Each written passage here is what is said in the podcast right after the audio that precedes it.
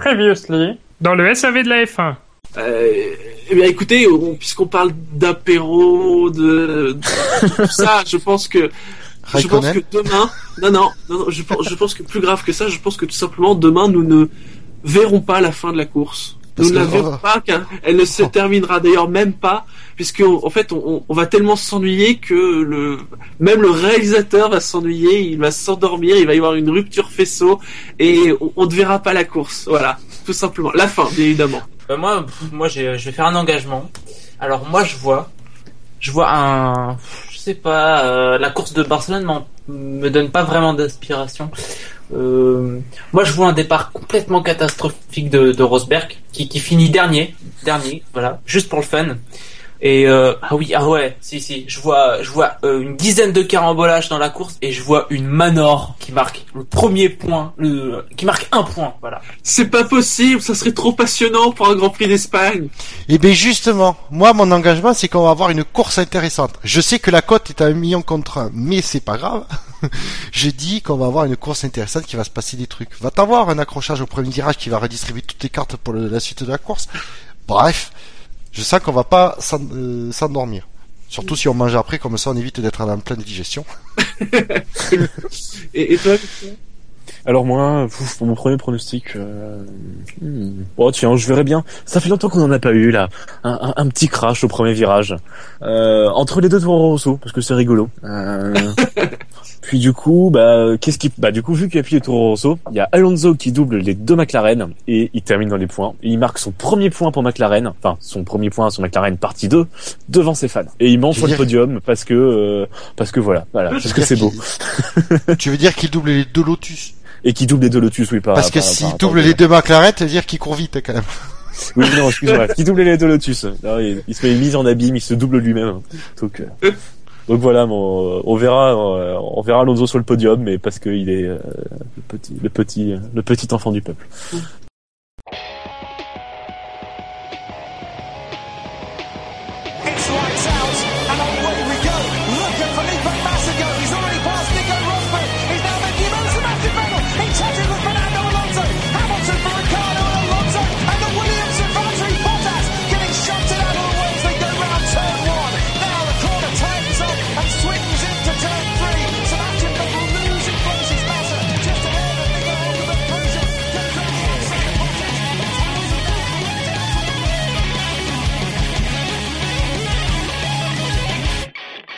Bonsoir et bienvenue dans le SAE de la F1 pour le du Grand Prix d'Espagne euh, 2015.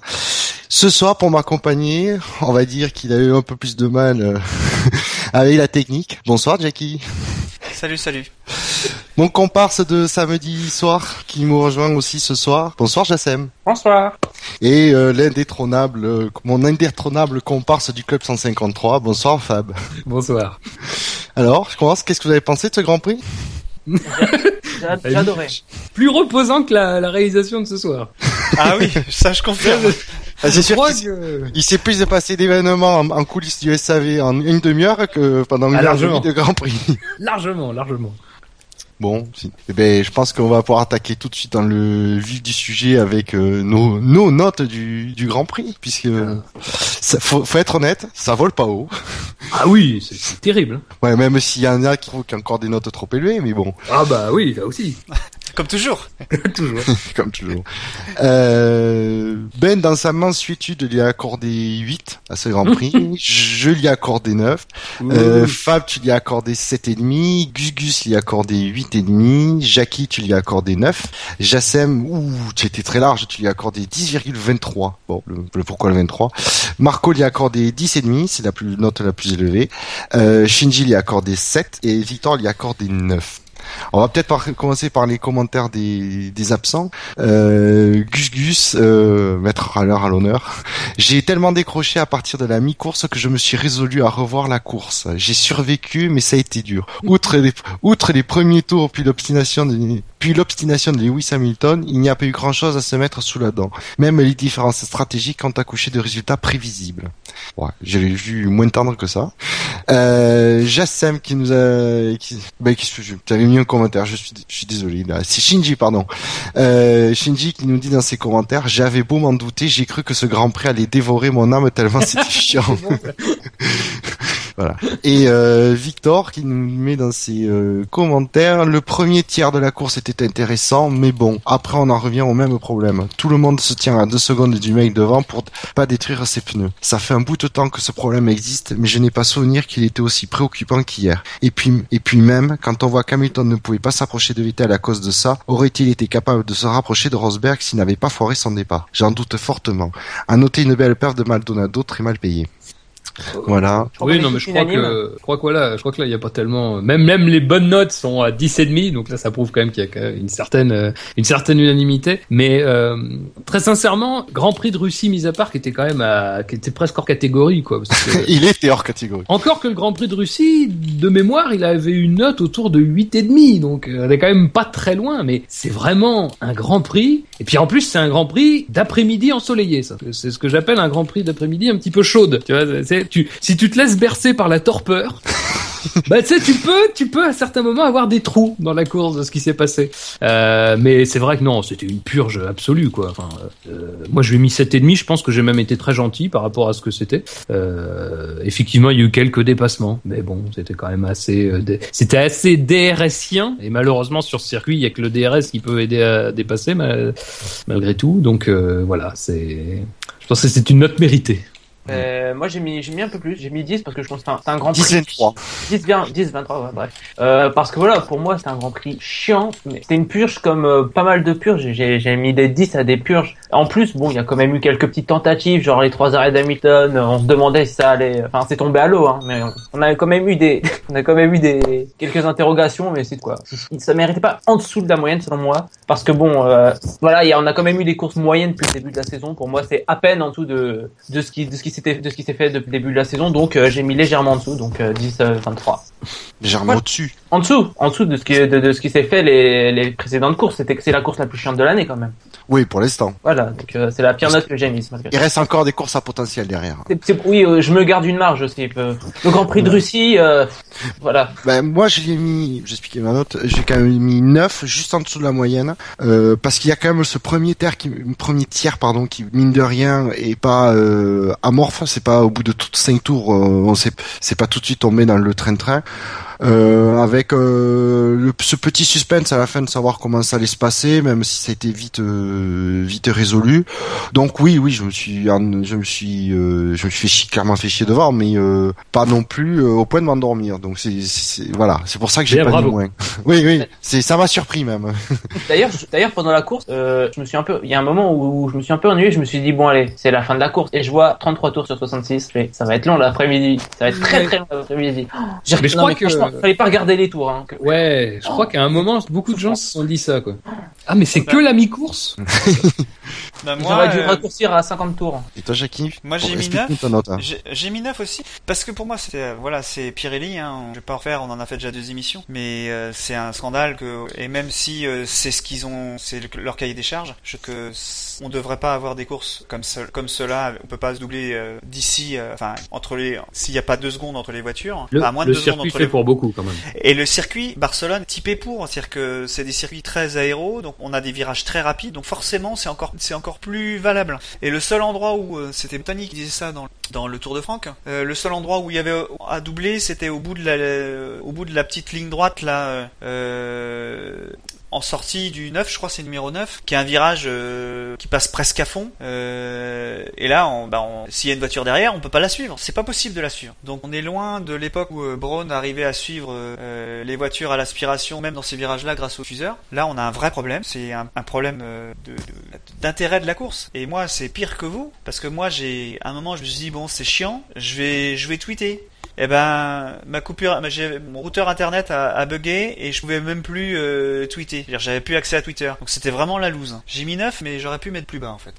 Ouais, mais après, après sincèrement, euh, bon, Pirelli, c'est un ingrédient du, de, de, de la recette pour s'emmerder sur cette course, mais euh, voilà, enfin, le, le, le- le circuit est, est- voilà, le circuit est malheureusement pas fait pour ça. L'aéro est pas fait pour ça. Enfin, le problème, c'est que c'est, typiquement, c'est typique. Bah oui, non, mais c'est, enfin, limite, il est pas obsolète. C'est typiquement typique. le circuit. Oui, mais c'est typiquement le circuit qui va te mettre en valeur les problèmes euh, qu'avait d'ailleurs souligné Gus Gus dans son dans son article. Donc euh, très bon article d'ailleurs, je vous le conseille. Euh, mais euh, non, mais voilà, c'est presque. Il aurait vraiment fallu ici plus qu'ailleurs un miracle, un miracle parce que euh, des courses on peut pas dépasser, bah on en- on arrive sur une autre là à Monaco. Mais à Monaco, il peut toujours y avoir un moment où les choses vont s'inverser parce que il y a quelqu'un qui va aller dans un rail parce que l'erreur. En Espagne, les t'as mêmes même pneus. pas cette opportunité quoi. C'est pas les mêmes pneus non plus. À Monaco, c'est des pneus super tendres.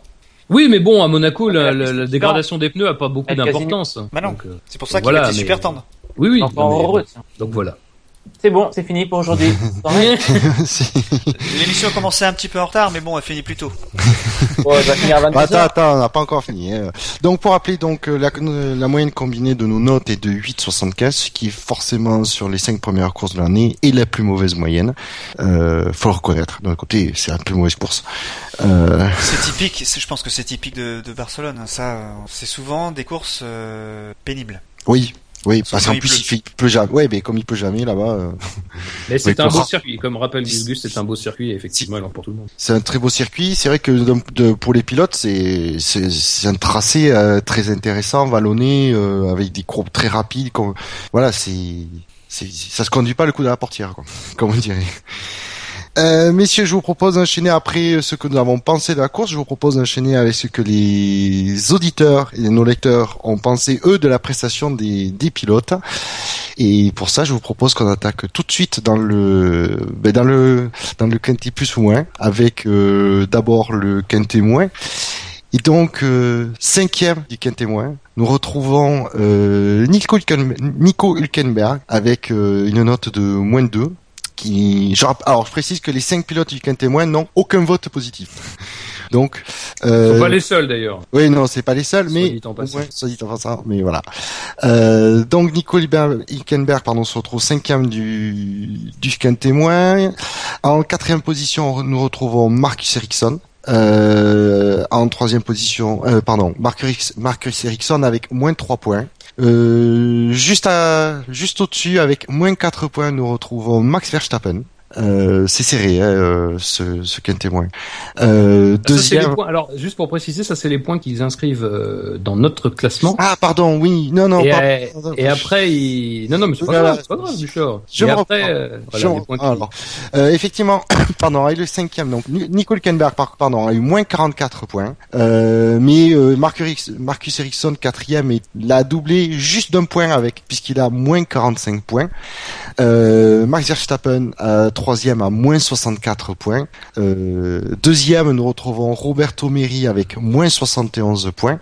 Et euh, premier, c'est ben, c'est le russe de service, Daniel Kiat, avec moins 87 points, qui finit donc premier de ce euh, quintet moins. Et donc dernier euh, au global, quoi. Donc, Voilà, dernier. Mais c'est vrai qu'il y a des- ça se, c'est un peu, c'est un peu serré, je trouve, hein, niveau points.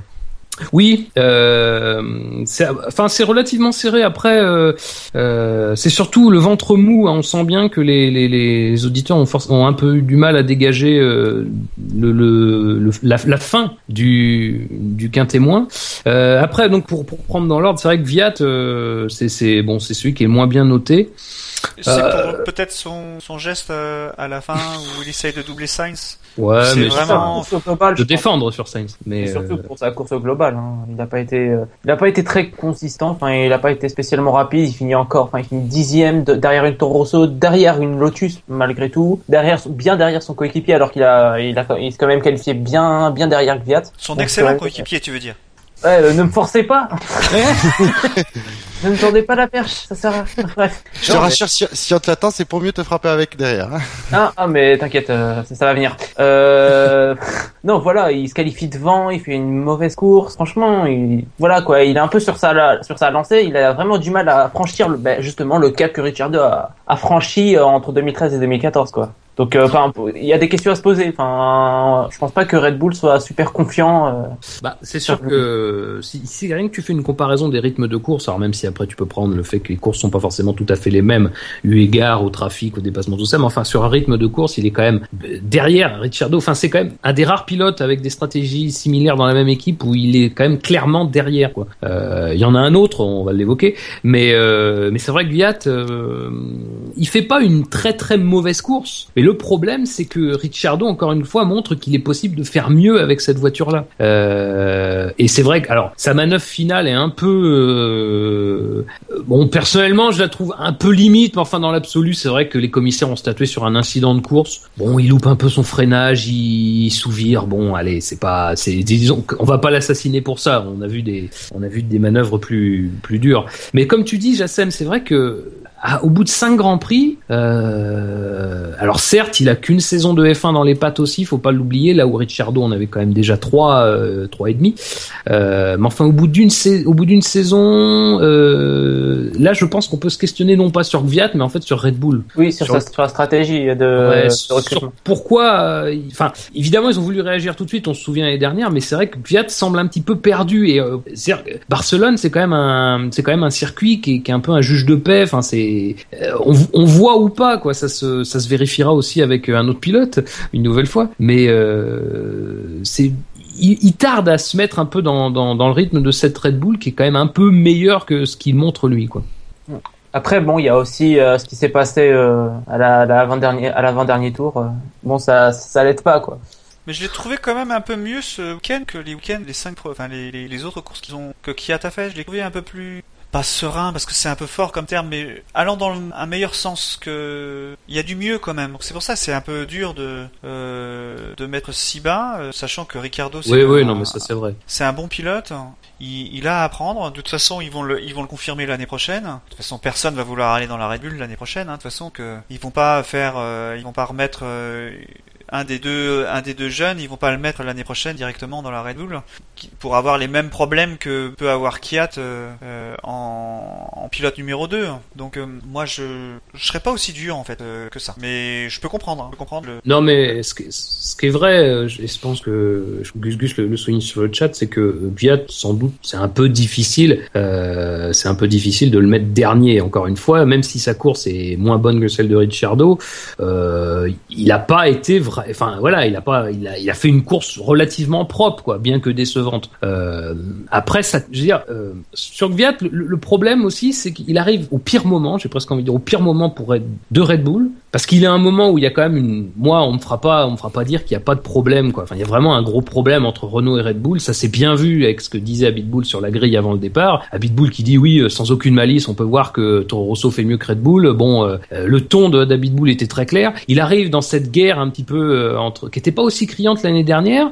parce que déjà Red Bull était capable de gagner, même si ça s'est pas vu forcément tout de suite, mais elle était capable de gagner. Viat arrive à ce moment-là, même si tout à l'heure j'ai dit que il, a- il faisait un début de saison euh, vraiment difficile, faut prendre en compte aussi ce contexte-là, quoi. Et cette course-là est symptomatique parce que finalement, il, voilà, il, c'est juste que c'est pas le bon moment et qu'il finalement il a du mal à s'en tirer avec cette voiture-là, quoi. Je Après, rajouterais même, Faut oui, je rajouterais juste que euh, c'est plus que Kiat qui a du mal à s'en tirer avec, s'en tirer avec cette voiture-là. Je pense que c'est l'écurie qui a du mal à s'en tirer avec cette voiture-là. Oui, oui, oui. Après, faut. euh, après, après, ça serait intéressant, mais bon, on le redira pour d'autres pilotes avant. Mais je lisais le communiqué Renault et Renault expliquait que en qualification, ils avaient vraiment pris des risques avec une euh, un réglage moteur agressif euh, et qu'ils avaient été plus conservateurs en course. Euh, donc après, ça, ça, ça explique pas la course de Gviat, mais ça explique globalement le, ce qui s'est passé du côté des des, Ouais, des voitures Toro. Rosso. Ils ont toujours le problème de piston qui, qui leur. Ah, c'est une épée de Damoclès au-dessus d'eux. hein. Ah, l'épée de Damoclès. c'est que c'est c'est oui, c'est c'est la saison de Damoclès même. Ah, Après, après pour euh, pour euh, Kvyat, enfin, il faut pas oublier que le mec, il y a deux ans, il était quand même juste en GP3. Enfin, voilà, c'est quand même euh, passé comme ça en deux ans euh, d'une euh, formule de promotion, d'une formule de promotion à une top team. À mon avis, euh, Toro Rosso a dû faire une grosse erreur euh, en, en le promouvant aussi vite. Donc, euh, Ils auraient dû mettre Verne, tu crois? Bah, euh, oui, enfin c'est pas le pilote le plus rapide de- du, du plateau, mais au moins il est solide. Il sait, euh, il sait gérer, il sait, euh, voilà, il sait marquer les points quoi. Euh, qu'on le laisse un ou deux ans et si peut-être par chance il fait de bonnes perfs, on le laisse. Mais au moins qu'il qu'il puisse gérer une transition entre euh, l'après Vettel quoi. Pas euh, cramer un, un, un jeune pilote de chez Toro Rosso parce que Gviat l'année dernière, on voyait qu'il avait un gros potentiel, mais il fallait laisser exprimer son potentiel au sein d'une écurie un peu plus petite et pas lui foutre autant de pression euh, Ouais, ouais, ouais. aussitôt. Ouais, Donc, mais euh, Verstappen, il voilà. était pas prévu. Hein. Il est arrivé Ah non, mais- enfin. Ça veut dire que tu sortais Sainz dans ces cas-là. ben, euh, tu Non, ce qu'est fait c'est est sûr. fait maintenant. Ce qu'est fait est une C'est comme ça. question, surtout une question de timing. C'est-à-dire qu'à partir du moment où Vettel s'en va et que tu annonces, enfin, tu sais que Vettel s'en va et que tu annonces un pilote, malheureusement, tu peux pas annoncer celui qui s'est fait jeter de Toro Rosso et c'était Vergne. Il y a aucune logique à faire ça. Et la logique est peut-être sportive, mais malheureusement, la logique de, de, de Red Bull, la logique de la filière Red Bull, c'était pas de faire ça à l'époque. Après, après, c'est un début de saison. Gviat, il a tout le, il a encore du temps pour, re- pour, euh, comment dire, pour relever la tête, pour arriver à se mettre dans les pas de, de Ricciardo. Euh, le tout, c'est que malheureusement, il va devoir le faire alors qu'on sera sur du développement euh, de, de, de, Renault, sur du développement de Red Bull, c'est-à-dire une saison où l'équipe sera pas forcément très sereine. Euh, en coulisses, c'est pas c'est vraiment pas la position idéale pour un jeune pilote, quoi. Et vous savez c'est quoi le pire Enfin le pire c'est que euh, enfin il y a quand même euh, Ma- Marco qui avertit Kvyat et Ricciardo quand même. Hein. Je sais pas si vous avez. Ouais, euh, lui, il a averti tout le monde. Renault, euh, le, les freins, les pilotes. euh. Oui parce que euh, c'est c'est c'est c'est c'est- c'est pas lui qui choisit les pilotes pour Red Bull. On avait oublié. on avait oublié. C'est pas. En fait lui il se reproche lui-même en fait. Il est schizophrène mais bon on va pas. Le pauvre mais c'est Marco, toute âgé. Hein. De toute façon, si on commence à écouter tout ce que dit Marco, ouais, on n'a pas fini. Ah ben, comme plein de gens en F1 malheureusement. Et sinon, à part qu'il y a des commentaires sur les quatre autres pilotes euh, du, du, du quintet moins Ah bah, après, il y a, après, il y a je Mary. rappelle, Mairie, ouais. Il y a Mary, bon bah Mary, euh, c'est vrai que personnellement j'étais assez indulgent jusque là. Euh, si j'avais fait un quintet moins, je pense qu'il aurait été premier ou deuxième, euh, parce que c'est vrai que là maintenant, euh, en plus, il- ce qui est dommage, je disais ça sur Autosport, c'est que c'est un pilote qui a un bon pédigré en Formule inférieure. Enfin, on l'avait rappelé d'ailleurs en début de saison. Euh, mais alors, euh, qu'est-ce qu'il est largué quoi Il est largué par Stevens et sur un circuit euh, qui est quand même connu de tous quoi. Enfin, c'est pas un circuit normalement les pilotes le connaissent quoi. Ouais, mais ça, tu pars du principe que le, les deux pilotes ont la même voiture. Tu crois vraiment qu'ils ont deux voitures euh, Ah, je sais Au- pas. au même je sais niveau pas, mais bon, J'en au bout d'un moment, quand on nous, oui, mais quand rien nous prouve le contraire, malheureusement, on peut que se fier à ce qu'on a, et ce qu'on a, c'est que il a quand même toujours un tour de déficit, et un tour, c'est énorme, quoi. Ouais, Alors, c'est vrai je- que c'est tellement énorme qu'on pourrait se demander s'il n'y a pas, d'ailleurs, je crois qu'il l'avait souligné, il me semble, euh, précédemment. Euh, c'est possible, mais encore une fois, c'est, euh, je sais pas. Je, très sincèrement, je sais pas. Moi, je crois qu'il a les, deux voitures sont pas les mêmes. A priori, ce serait ce serait euh, gros conditionnel sa dernière course parce qu'il a pas le budget pour continuer. Mais est-ce qu'ils ont un pilote à mettre à la place? Je sais pas si Manor a un pilote à mettre à la place. Et imaginons qu'ils mettent un, un autre pilote avec un autre une autre valise. euh, on va sûrement voir que Will Stevens est toujours euh, toujours bien devant parce qu'il a il a mis plus d'argent que le nouveau pilote. Donc on le saura ça plus tard. Moi, je- j'ai rien contre Mary. euh, voilà, il a fait son Grand Prix en Espagne. Je pense qu'il était temps. Euh, on l'a peu vu. Il est loin. Bah ouais, il est loin. Je pense que sa voiture est loin. C'est une voiture de 2014 qui va jamais évoluer de toute la saison. Euh, il va, ils vont être, euh, ils vont être tous les deux, Stevens et, et Mary, loin, loin, loin. Alors après, est-ce qu'ils vont faire des exploits euh, Monaco, c'est prochain. hein. Est-ce que faire des exploits, c'est pas, c'est toujours possible, mais je Après, que- on reviendra à Stevens, ça on le voit, on, on voit qu'il est meilleur, enfin il est largement meilleur que Mary, mais est-ce que ça veut vraiment dire qu'il est bon? C'est pas trop, hein. il n'y a pas grand chose à dire parce que voilà, comme en plus, euh, je sais pas qu'il a dit, Jackie, je crois l'a dit, euh, les deux voitures sont pas forcément les mêmes, elles ont un budget ultra limité. Ah oui. C'est un peu compliqué de juger les deux pilotes. Moi, je les jugerai pas. En plus, elles sont complètement larguées. On les a quasiment pas vues. On voit juste que Mary est larguée, mais c'est tout ce qu'on peut constater pour le moment. On sait qu'ils ont des problèmes de pièces parce que les, les ailerons ils ont pas euh, pléthore. hein. Euh, voilà. Est-ce que euh, je- moi je, je, je, m'att- je, je sais même pas si l'équipe continuera euh, jusqu'à la fin de la saison. parce que bien. Ils hein. ont pas le choix en fait. Hein. L'optimisme euh, forcené de Jackie. ouais. version, Éternel, euh, version je du noir, quoi. version Prozac. Non non mais euh, enfin on le sait, ils sont revenus là euh, pour toucher euh, la, la prime de la neuvième place de l'année dernière. Ben, ça, ça c'est rien. On peut pas, on peut pas savoir ça. Tu peux pas savoir. A priori, moi, dans les déclarations, euh, ça avait l'air plus solide que ça.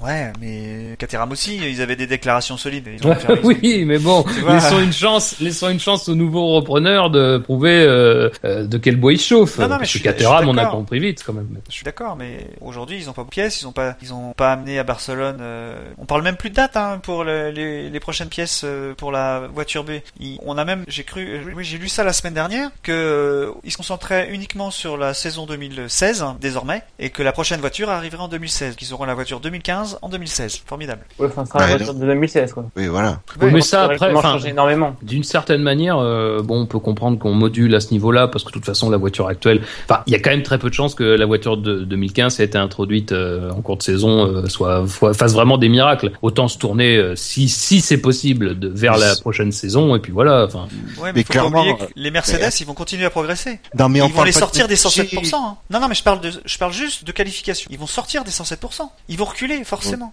oui, mais pour l'instant, ils pour l'instant, ils sont ils toujours sont là et, voilà. Enfin après, je Soyons pas- un peu. Je pense Mercedes va progresser, d'accord, mais la Q1 ça reste quand même une, une, un- une partie de la séance où tu peux très bien t'en tirer en utilisant les pneus les plus durs. À partir de là, euh, Manor peut quand même facilement euh, en Corse, euh, enfin facilement, plus ou moins, euh, s'en tirer. Donc bon, je pense Ouais, pas qu'à ce niveau-là il soit très Ouais. inquiet. Euh, Ouais, le, le, vra- le vrai moment qui critique c'est au début. Après bon, Oui, et puis McLaren, euh, Mercedes, ils vont pas euh, gagner 3 secondes hein, euh, non plus en performance. Tu gagnes 3 secondes entre le début et la fin de la saison.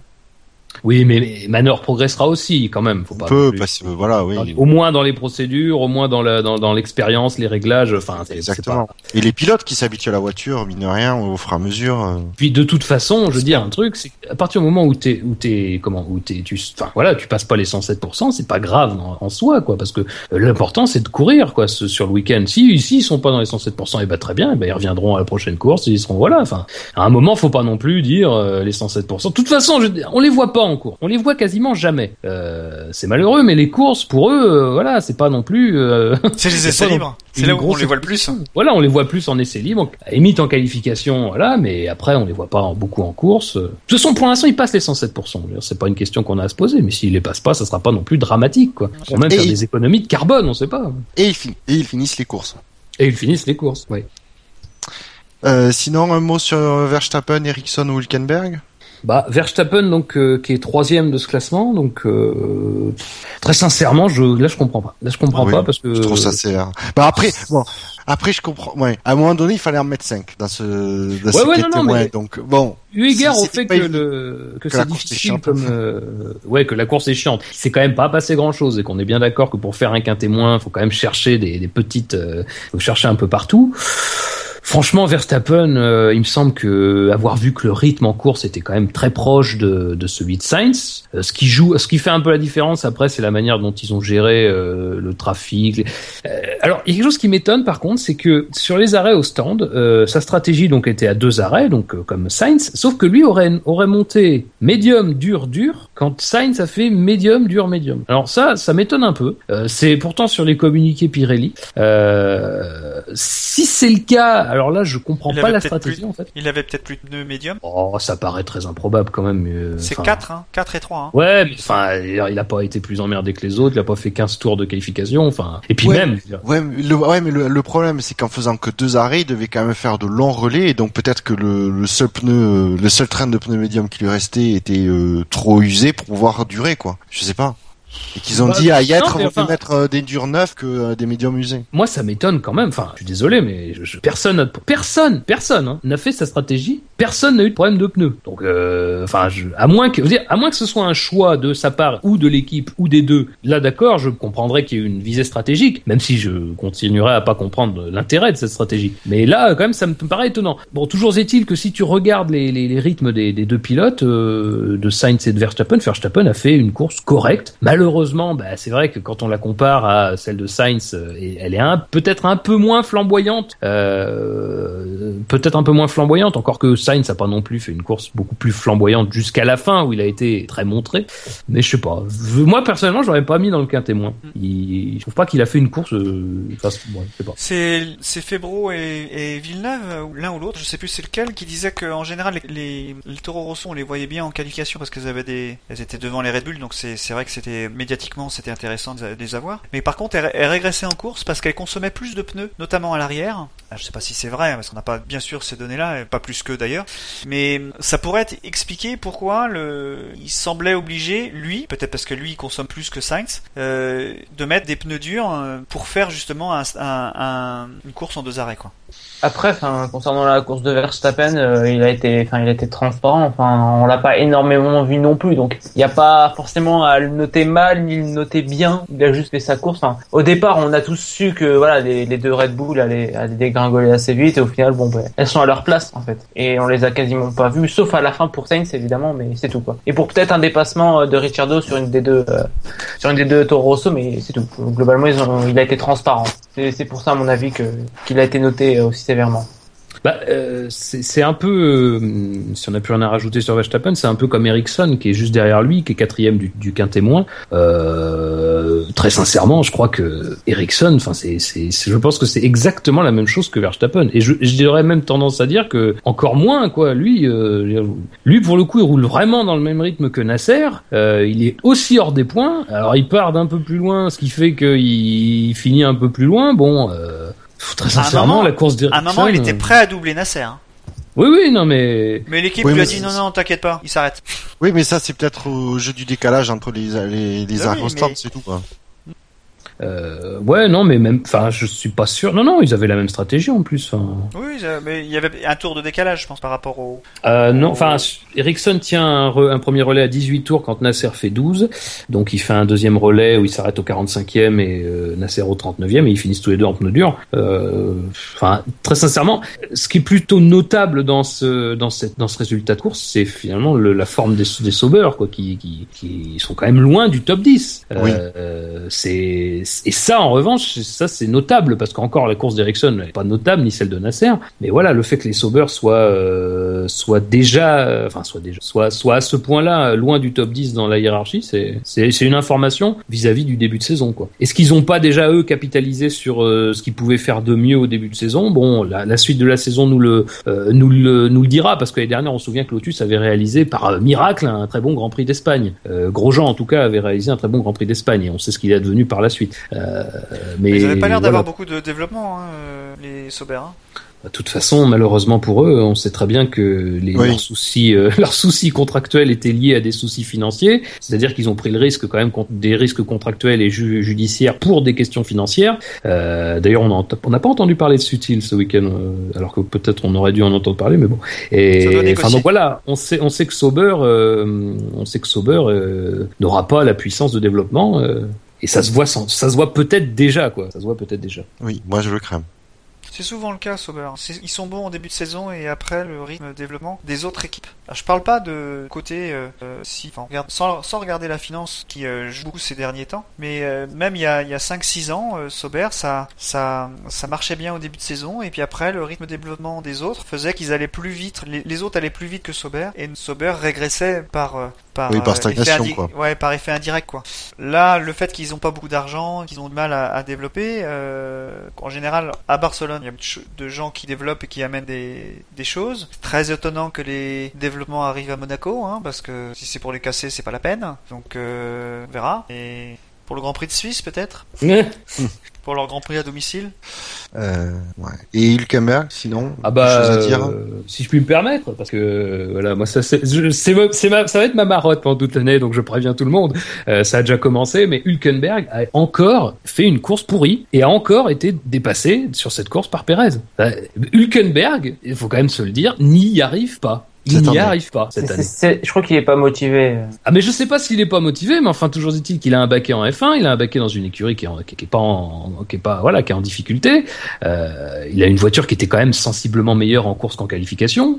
Euh, bon, c'est pas difficile, me direz-vous, mais quand même, euh, Hülkenberg est inexistant et c'est pas depuis et c'est pas depuis cette course quoi. Ça fait un petit moment. Moi, j'oserais même dire qu'il est inexistant depuis pratiquement la, la, la fin de saison dernière. Euh, pour un pilote qui a été si proche, par exemple, de signer chez Ferrari. Euh, Chez Lotus? Je pense qu'aujourd'hui, euh, ouais, chez- c'est Lot- chez Lotus effectivement. Je pense que même chez Lotus, ils en voudraient pas d'Hülkenberg aujourd'hui. Euh, non, mais j'exagère, mais euh, sincèrement, euh, ça, ça m'inquiète un peu, quoi, parce qu'il il, il, il y arrive pas quoi. Il n'arrive pas à régler ses problèmes. Là où Pérez arrive à, à- être plus euh, économe en pneus toujours, euh, à garder cette faculté qu'il avait déjà euh, à ses débuts. Euh, Pérez, il fait une, il fait une, une stratégie à, à- à deux arrêts avec un dernier relais en, en médium qui doit faire euh, 36. Ouais, il fait quasiment, bah, il fait 30 tours quoi. Il fait 30 tours en médium, euh, Pérez, et il termine euh, assez facilement devant euh, Hülkenberg qui fait lui une stratégie à trois arrêts. Il fait un premier relais au bout de,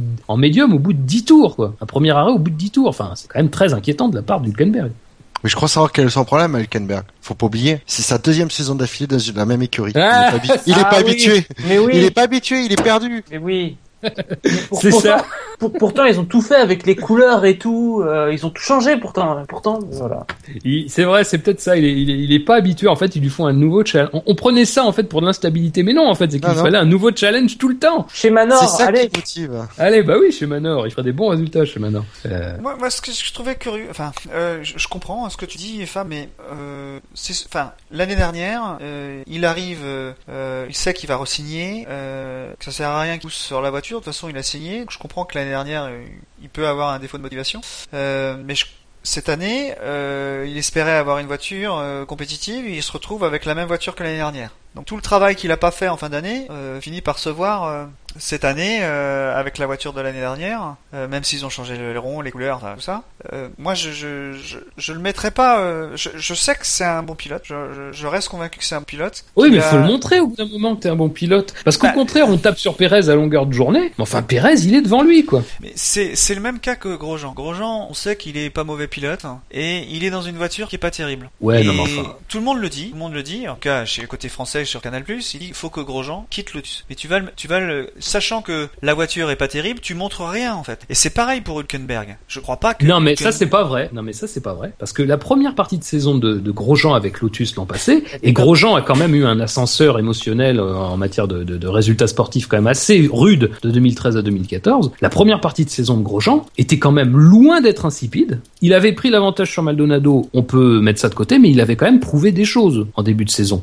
Oui, d'ailleurs, on le, on le, il était assez plébiscité euh, pour ça, pour justement parce qu'il il donnait tout, alors qu'on savait que Lotus était vraiment mal, quoi. Voilà, Il y non, mais c'est ça. Début Ce qui- dernière. Ce qui est inquiétant avec Hülkenberg, c'est qu'on, euh, c'est qu'il a des soucis qui sont visiblement des soucis, euh, euh, des soucis au niveau de, de sa conduite, au niveau de, de, de, de ce qu'il peut faire avec sa voiture, qu'il n'arrive pas à régler. C'est, c'est les mêmes. Enfin, ça me fait penser un peu à Button l'année dernière, euh, qui se plaignait sans cesse de sous-virage. À un Ah moment, bah là, si- et- t'as tout le et temps- là- Ouais, non, non, mais euh, Heureusement bon, que la après, radio est pourrie, hein. Heureusement que la radio est pourrie, on comprend à à peine ce qu'il dit, mais c'est exactement la même chose, il se plaint tout le temps. Non, non. Ouais, non, bon. mais Et alors moi, ce qui m'a énervé par contre sur Hülkenberg, ce qui m'a énervé, euh, c'est de toujours d'entendre Febro euh, dire euh, il a conduit au Mans, il a conduit au Mans, c'est c'est forcément une démotivation, c'est ce que ça sous-entendait en fait.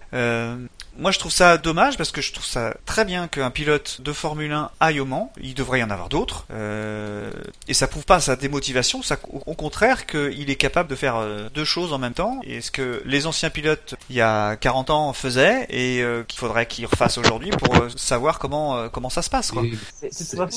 Vas-y, je sais. S'il est- s'il a une démotivation, je pense pas que ce soit lié euh, au Mans ou quoi que ce soit. Mais Ah bah non, être- c'est évident, c'est pas lié au Mans. ça doit, être, ça doit être bien plus profond que ça quand même. Il Oui, doit oui, se je poser pense que c'est question sur sa propre carrière. Enfin, je l'a- je l'avais dit lors des qualifications, mais on sait pas. Enfin, lui- lui-même doit pas savoir où va sa carrière. Il est coincé dans une écurie de milieu de peloton qui, qui a complètement raté sa monoplace. Il a aucun moyen de se montrer parce que bon, même si Grosjean a quand même réussi l'année dernière à se montrer avec euh, voilà, cette Bah, petite- je suis pas d'accord, moi. Il a pas. Non, il s'est montré, il s'est montré quand même avec Lotus. Grosjean, il a montré des choses. Non, mais euh, il s'est- Hülkenberg, il aurait des moyens de se montrer. Euh, en faisant mieux que Pérez, tout d'abord. Ouais, enfin, ça fait des années quand même qu'on qu'il se montre. À mon avis, il doit être crevé. Enfin, euh, malgré le fait qu'il s'est Ouais, mais montré c'est son boulot, Sauber- quoi. Avec Sauber en 2013, euh, avec Coursigny en 2012, la- l'année dernière, etc.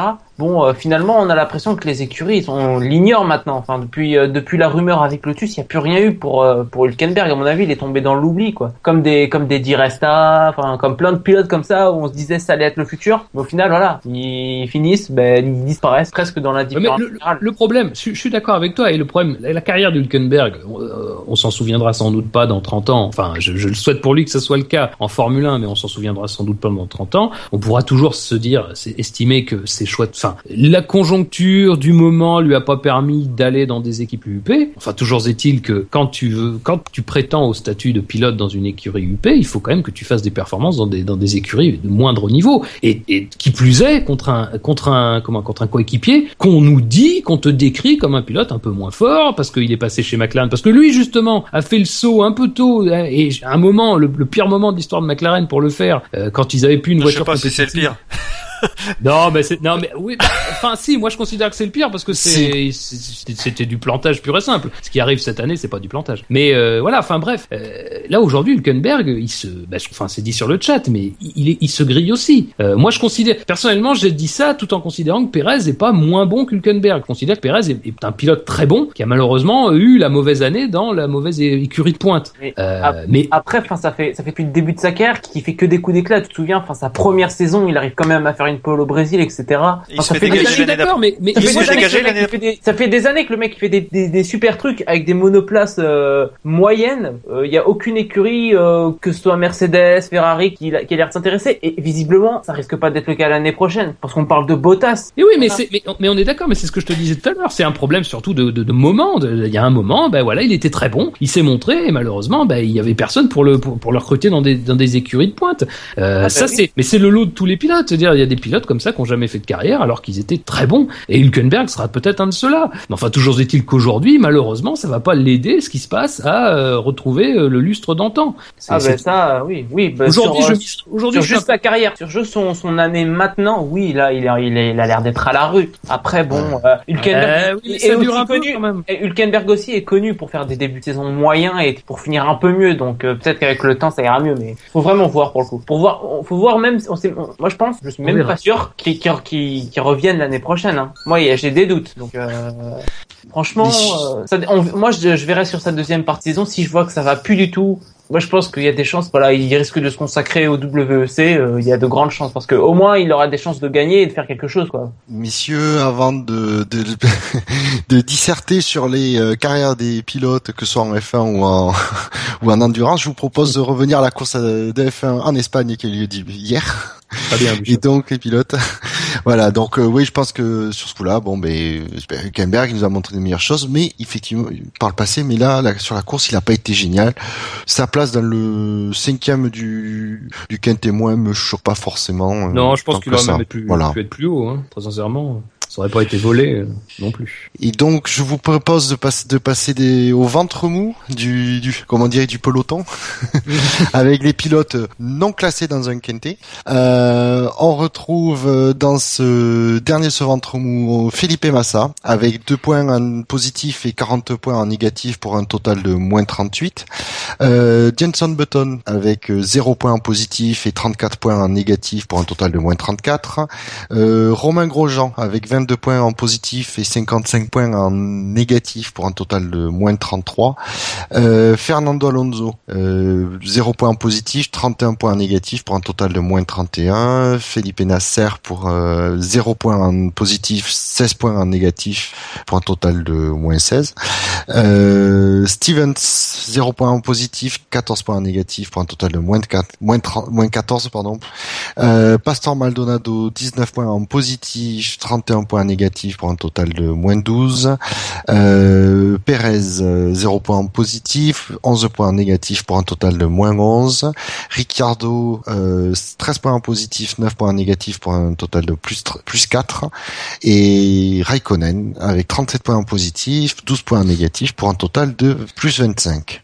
Un commentaire sur ces pilotes? Euh, bah, si on remonte euh, le ventre mou, euh, on peut pas. Massa, euh, bah Massa, encore une fois, euh, enfin, ce qu'a fait Bottas euh, est, est fort, mais en même temps, ce que si, je dirais que si tu compares avec ce que fait Massa, c'est que malheureusement, ça prouve encore une fois que Massa, Massa a du mal à conserver un capital pneumatique. Euh, et c'est d'autant plus euh, criant sur cette course que Bottas roule dans les mêmes temps que lui, euh, et qu'à ce moment-là, euh, lui, Massa, il donne tout en fait, puisqu'il sait qu'il va ravitailler. Euh, et c'est d'ailleurs la stratégie préférentielle de Williams, c'est-à-dire que les deux pilotes partaient sur des stratégies à trois arrêts, sachant, comme on le dit toujours, que la Williams quand même bouffe des pneus, hein, ça c'est pareil aussi. Euh, mais Bottas, lui, parvient euh, à conserver ses pneus à un rythme qui est très bon, et ça lui donne la fin de course qu'il fait quoi. Ça lui permet de réaliser cette performance. Et Massa est, quand même pas capable à ce niveau-là d'être performant quoi dans la conservation des pneus.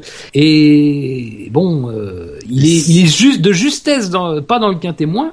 Bon, il aurait pu hein. C'est vraiment ça se joue à peu. Euh, Oui. euh, Après, après, euh, pour revenir, enfin, pour parler de Massa, euh, il est surtout, pour, pour moi, il est handicapé par quand même son sa place sur la grille de départ. Au fond, il finit derrière une Ferrari, enfin, il finit sixième. Voilà, c'est à peu près ce qu'il fait depuis le début de la saison, cinquième, sixième. Après, c'est vrai que par rapport à Bottas, c'est vrai que ça devient, ça devient un peu moche. Mais voilà, il faut qu'il s'améliore. Enfin, il Ah est oui. un peu en qualification, et là, il s'est raté. Je pense que cette, cette saison, on a vraiment l'impression que les qualifications sont vraiment importantes. Il suffit de voir, euh, ben, Raikkonen et Massa ont raté tous les deux leurs qualifications, ils se sont retrouvés derniers, quoi. Ils avaient aucune possibilité, surtout avec les caractéristiques de ce circuit, de, euh, de faire quoi que ce soit. À mon avis, Massa, voilà, on sait tous qu'il a des petits soucis par rapport à Bottas au niveau usure des pneus, mais à mon avis, il pouvait pas finir. Ah. plus haut. Il pouvait pas finir plus haut. Il a quand même, il, il était pas complètement largué. Enfin, quand on voit où Ricciardo finit, il, doit finir à une vingtaine de secondes derrière. Donc euh, bon, euh, je l'imaginais pas faire grand chose de plus, malheureusement. Il a commencé de trop loin sur la grille. Ouais, mais enfin, je suis d'accord, mais ça, ça, il, se quand même, il se débarrasse vite du problème, quoi. Le premier tour est bon en plus de Massa. C'est ça qui est, c'est ça qui est dommage, c'est que son premier tour est vraiment bon. Euh, il fait pas, euh, il me semble, un premier relais euh, bien plus. Ouais, non, il s'arrête un tour avant Bottas, quoi. Donc son premier relais est, plutôt bon, quoi. Il me semble que dans les temps, c'est pareil. Il n'est pas largué vis-à-vis de Bottas, mais c'est vraiment le deuxième relais, quoi. Sur le deuxième relais, c'est quand même incroyable que Bottas arrive à faire, je crois, même des meilleurs temps euh, que Massa, alors que lui euh, va s'arrêter, euh, va s'arrêter bien plus tard, quoi. Donc, enfin, c'est là que ça pose problème. Je, veux dire, je veux, je veux bien entendre l'argument de, la place sur la grille, mais la place sur la grille, elle a été vite comblée, quoi, quasiment. Donc, après, je veux dire, je pense pas que Massa aurait fait bien mieux que son résultat. Je veux dire, c'est pas ça. Je pense, pense pas que forcément ça aurait été possible. Enfin, après, faut voir, hein, toujours dans, dans la conjecture. Mais voilà, ce qui est dommage, c'est que lui ne parvient pas à, à faire ça, et ça lui coûte cher. Forcément, il fait un arrêt de plus. L'autre roule aussi vite, mais lui fait un arrêt de plus. Et voilà, à un moment, faut pas non plus. euh, Dans la gestion pneumatique, il reste euh, malheureusement euh, loin du compte, quoi. Euh, moi, je suis, per- je pense que Massa, euh, voilà, est un bon pilote, mais bon, euh, faut dire que Bottas euh, prouve depuis deux courses, euh, enfin depuis deux courses et puis l'année dernière a largement prouvé qu'il pouvait se mettre à son niveau et bien et même bien mieux. Donc voilà, c'est attention, quoi. Attention à, se, à, de, pas- à ne pas devenir numéro 2 quoi. C'est Ouais, l'avenir, Bottas. C'est l'avenir. faut que attention, euh, c'est pas comme s'il s'en est, il est jamais habitué, quoi. On peut pas reprocher avoir à, à Williams d'avoir fait une mauvaise recrue avec Bottas, c'est sûr. Quand on voit, pourtant Massa qui euh, qu'on sent bien pour, chez le chez Williams hein, d'ailleurs. Bah, Bo- Non mais Massa on le sent bien chez chez Williams, donc on pense que voilà il donne son maximum et on voit Bottas qui ce qu'il fait à côté est, est vraiment intéressant. Bottas, c'est un coup, produit, euh, c'est un produit couvé et c'est un produit euh, bien couvé par euh, Williams. quoi. Enfin, bien couvé, mais il a pas de contrat pour l'année prochaine. non, mais est-ce que ça, lui, Oh. pour lui, pour le coup, je suis pas sûr que ce soit forcément un problème. Oui. C'est un problème de riche, hein. Oui voilà. Évidemment, C'est Non, Oui, ça ce, que, ce que je veux dire, ce que je veux dire, c'est que euh, Williams ne va pas pouvoir gagner d'argent avec un contrat qui, euh, en libérant un contrat, ils vont, ils vont probablement le perdre parce qu'ils vont pas être capables de, de mettre autant que pourrait mettre une, une grosse, euh, grosse écurie, quoi. Après, euh, s'ils le perdent, Bottas, bon, on va pas parler, on va pas trop en parler, mais bon, il y a quand même d'autres pilotes talentueux qui attendent euh, qu'une chose, c'est de, de sortir des, des écuries mo- des écuries mo- quoi. euh, bah écoute, sur cette saison, c'est mal barré. Moi, je pense qu'elle va. Ouais, pour, Ouais, sur ce début de Grosjean, saison. je pense à Grosjean. Ouais, plutôt Ouais. parce que Hülkenberg, il, il retournera pas chez Williams, hein, ça c'est clair. hein. Il s'est fait dégager, euh, à mon avis. euh, Ah ben non, je pense pas. Euh, Euh, Sinon euh, un, un commentaire sur un autre pilote de ce ventre mou. Bah, je crois que celui qui a vécu euh, la course et même globalement le week-end le plus complet, le plus, enfin le plus plein en tout cas, je pense que c'est Grosjean. Grosjean quand même, il fait pas les, les essais libres 1. Les essais libres 2, son capot moteur explose. Euh, bon, la qualification, ça va, il devance Maldonado. Euh, bon, voilà, il part euh, par 11e.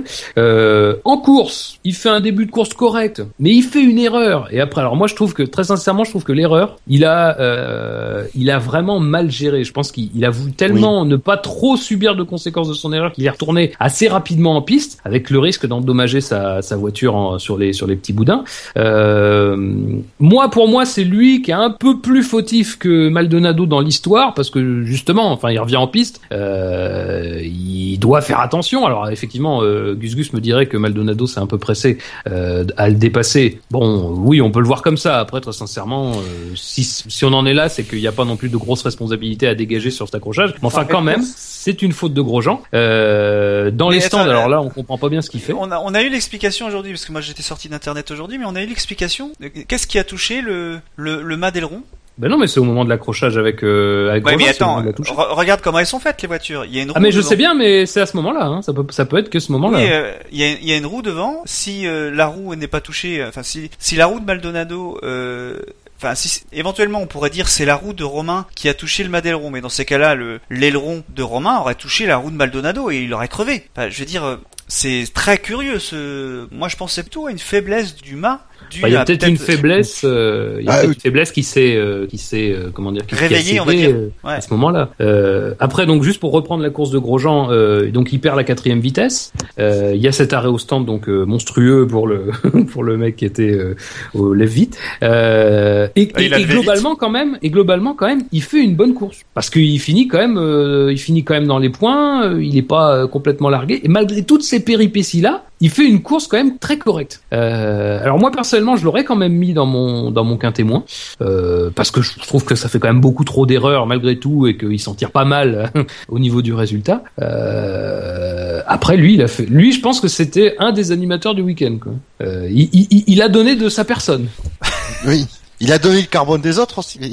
Ah ouais, non. Enfin, de, de ce que j'ai vu par rapport à Maldonado et Grosjean, enfin, pour moi, ça avait l'air d'être plus un fait de course. J'ai l'impression que les responsabilités sont partagées des deux côtés. Pour, euh, pour en revenir, enfin, je vais peut-être plus, plus parler de Maldonado parce qu'au final, Grosjean, il finit à la même place que devrait finir, quoi, huitième derrière Ricciardo. J'ai l'impression de voir toujours la même chose. Mais pour euh, Maldonado, c'est un peu, enfin, j'ai l'impression qu'il était dans un bon rythme avant Ouais, de ouais. s'arrêter, euh, avant de s'arrêter chez Lotus et de perdre un temps fou. Je pense pas que c'était, enfin, si le mec avait un bon rythme, autant le laisser, quoi. Là, il ils fait vraiment un, un gros début de course. oui, il est même devant, enfin, il est très bon. Et puis, euh, il y a cet arrêt où chez Lotus, ils ont tenté de réparer le truc, enfin, ils l'ont fait perdre du temps et la course, enfin, et la course, et les points. C'est un peu bizarre. Enfin, ils auraient peut-être dû le laisser finalement avec cet aileron, même s'il était de, de traviole, quoi. Bah après, qu'ils ont bien euh, fait de l'arrêter. Malgré ouais. tout, ils ont bien fait de l'arrêter parce que au niveau sécurité, si le si le, le, support du milieu cassait, euh, c'était enfin c'était à l'endroit où il y avait le plus de vitesse qu'il euh, qu'il aurait eu le problème. C'est Donc dans le bout de la ligne droite, il n'y a pas grand place pour s'arrêter au fond. Ah oui, du coup, pour oui, la- l'argument sécuritaire, il est voilà. Euh, ouais, c'est sûr. Mais effectivement, je pense que Maldonado, il a fait une très bonne course jusqu'à, ce problème-là. Euh, même après, euh, il roulait, dans les bons temps, sachant que Romain a fait huitième. Euh, il aurait dû être un peu mieux parce qu'il l'avait doublé, Romain. Moi, j'attends beaucoup le, le on-board de Canal Plus là de mercredi pour euh, voir si on a les images de cette caméra embarquée de Romain pour voir comment ça s'est touché. Parce que vu le nombre de, temps forts, on va l'avoir. Hein. On n'a pas eu 40 000, donc. euh, Euh, oui, donc euh, Gus Gus, c'est vrai que Gus Gus précise sur le chat que la FIA effectivement a arrêté euh, la, la Lotus. Euh, bon, c'est vrai qu'on peut s'étonner du fait que c'est pas intervenu plus tôt. ouais, mais ça faut laisser pour le ouais, drive vrai, de. Buchor, ça. C'est surtout ça, quoi. Enfin, ils l'ont laissé courir 3-4 tours avant qu'il s'arrête. Plus que ça, FIA, il, il a, il a fait un arrêt. Il a fait un arrêt, donc il est, il est ouais, allé ça, au bout ça de va ses être autour premiers. de 6 tours, plutôt euh, quelque chose comme 6 tours, je pense. Ah non, super non, les mais- mesures si, si, parce que le problème, l'accrochage doit intervenir au huitième tour. Lui, il s'arrête au quatorzième et doit repasser au stand au quinzième pour euh, justement euh, essayer de corriger ce problème. Euh, Et derrière, il fait encore 5-6 tours. Hein. Oh bah il en fait même plus. hein. Il me semble Ouais, qu'il donc- fait quand même une grande partie de la course. Quoi, donc. euh. Ouais, mais donc bon, le- le- l'aileron avait pas l'air de, il avait l'air quand même de bien tenir. Ouais, mais À moins que la FIA. Ouais, Après, mais enfin c'est un pari quand même. Enfin, t- enfin en tout cas l'aileron, euh, tu veux dire deuxième version, version allégée? Ouais, mais c'est juste qu'ils ont, euh, c'est là le montant euh, droit qui était euh, qui était cassé, qu'ils ont fini d'achever pour qu'ils ont fini d'enlever pour être sûr qu'ils se, Ouais, que mais cette pièce, ce morceau, ça, lui, il se casse pas, pas. euh, en piste. Et, mais après le le- l'aileron, on voyait, on voyait bien les images, et nous montrait, il avait pas l'air de, il bougeait de- pas. hein. ouais, il bougeait pas, c'est ça. Donc moi, ça m'a. Enfin il bougeait pas quand même, il penchait un peu. Enfin je suis pas aérodynamicien, je veux pas jouer au petit aérodynamicien en herbe, mais à mon avis quand même euh, c'était quand même pas très très. euh, Bah, euh, si- s'il y avait vraiment eu un problème, on- moi je pense qu'on aurait vu dans les lignes droites le- l'aileron de, de Maldonado s'affaisser surtout au, Ouais. au niveau du milieu. Là, apparemment, qui est le, le point de fixation le plus des deux restants qui était, qui était le plus fragile. hein, Mais bon, après si, je sais pas, peut-être que là, alors comme moi j'ai j'ai pas le souvenir qu'on ait vu euh, Maldonado dans les tours avant que qu'il abandonne, peut-être que la FIA a vu elle sur les les, les commissaires ont vu sur les images euh, quelque chose qui, qui la situation se dégradait peut-être, je sais pas. Parce qu'il il faisait fonctionner son DRS. Hein. Oui, oui, non, mais enfin, il- le, le, le, le, le système, enfin, l'aileron était quand même pas stable, était, était pas droit, quoi. Donc ça, rien que ça. Puis, enfin, je veux dire, rien que ça, je- moi, ça m'étonne que Lotus l'ait renvoyé en piste, quoi. Enfin, je trouve ça, même, je trouve ça, je veux dire, en plus, enfin, le pire, c'est que ces temps sont même pas dégueulasses, hein, quand il repart en piste, hein. Je crois qu'il est même dans les temps de Grosjean, hein. Donc, euh, effectivement, sur le plan de la performance, ce- ce- c'était quand même euh, relativement, euh, pas, enfin, pas trop handicapant, en tout cas. Mais, euh, sur le plan sécuritaire, ça me paraît être une aberration totale, quoi. Enfin, on parle pas de, je sais pas, on parle pas d'un, déflecteur, on parle pas d'un, morceau de carrosserie, euh, sur, euh, je sais pas, enfin, sur un côté du truc, on parle pas d'un flap d'aileron avant, on parle quand même d'un montant d'aileron arrière, Euh, bon, c'est, moi, ça me paraît incroyable, quoi, que Lotus se soit dit, ouais, c'est bon, on arrache et on le laisse repartir. Je- je- je- à ce moment-là, je sais pas, Gus Gus nous dit que le, la réparation de fortune a lieu au 15e tour et il a abandonné au 47e. Oui, oui, ben il non, a mais c'est ça. C'est, il fait un, un deuxième relais. Euh, euh, alors effectivement, parce qu'il doit repasser par les stands, il est loin, mais au niveau des temps, c'est vraiment pas dégueulasse. Hein, en plus, donc euh, euh, ça prouve que déjà il roulait quand même à une vitesse qui était relativement importante. Je veux dire, il prenait pas particulièrement de gants vis-à-vis de sa situation au niveau de l'aileron. Et malgré tout, euh, voilà, je- moi ça me, ça un peu- me fait un peu penser à, à la question des, des sans, sans voilà, enfin, voilà, sans trop se développer, mais ça me rappelle la question des, des, des unsafe release quoi. C'est-à-dire que en gros, c'était, on avait l'impression, c'est que tant que l'aileron pliait pas, bon, ça va continuer. C'est sous contrôle, comme on dit euh, dans les milieux autorisés, c'est sous contrôle. Voilà, c'est sous contrôle. Mais bon, je sais pas. Gus Gus dit aussi que ce serait euh, lors du dépassement de Marx Verstappen quand le DRS rebond que la pièce se plie.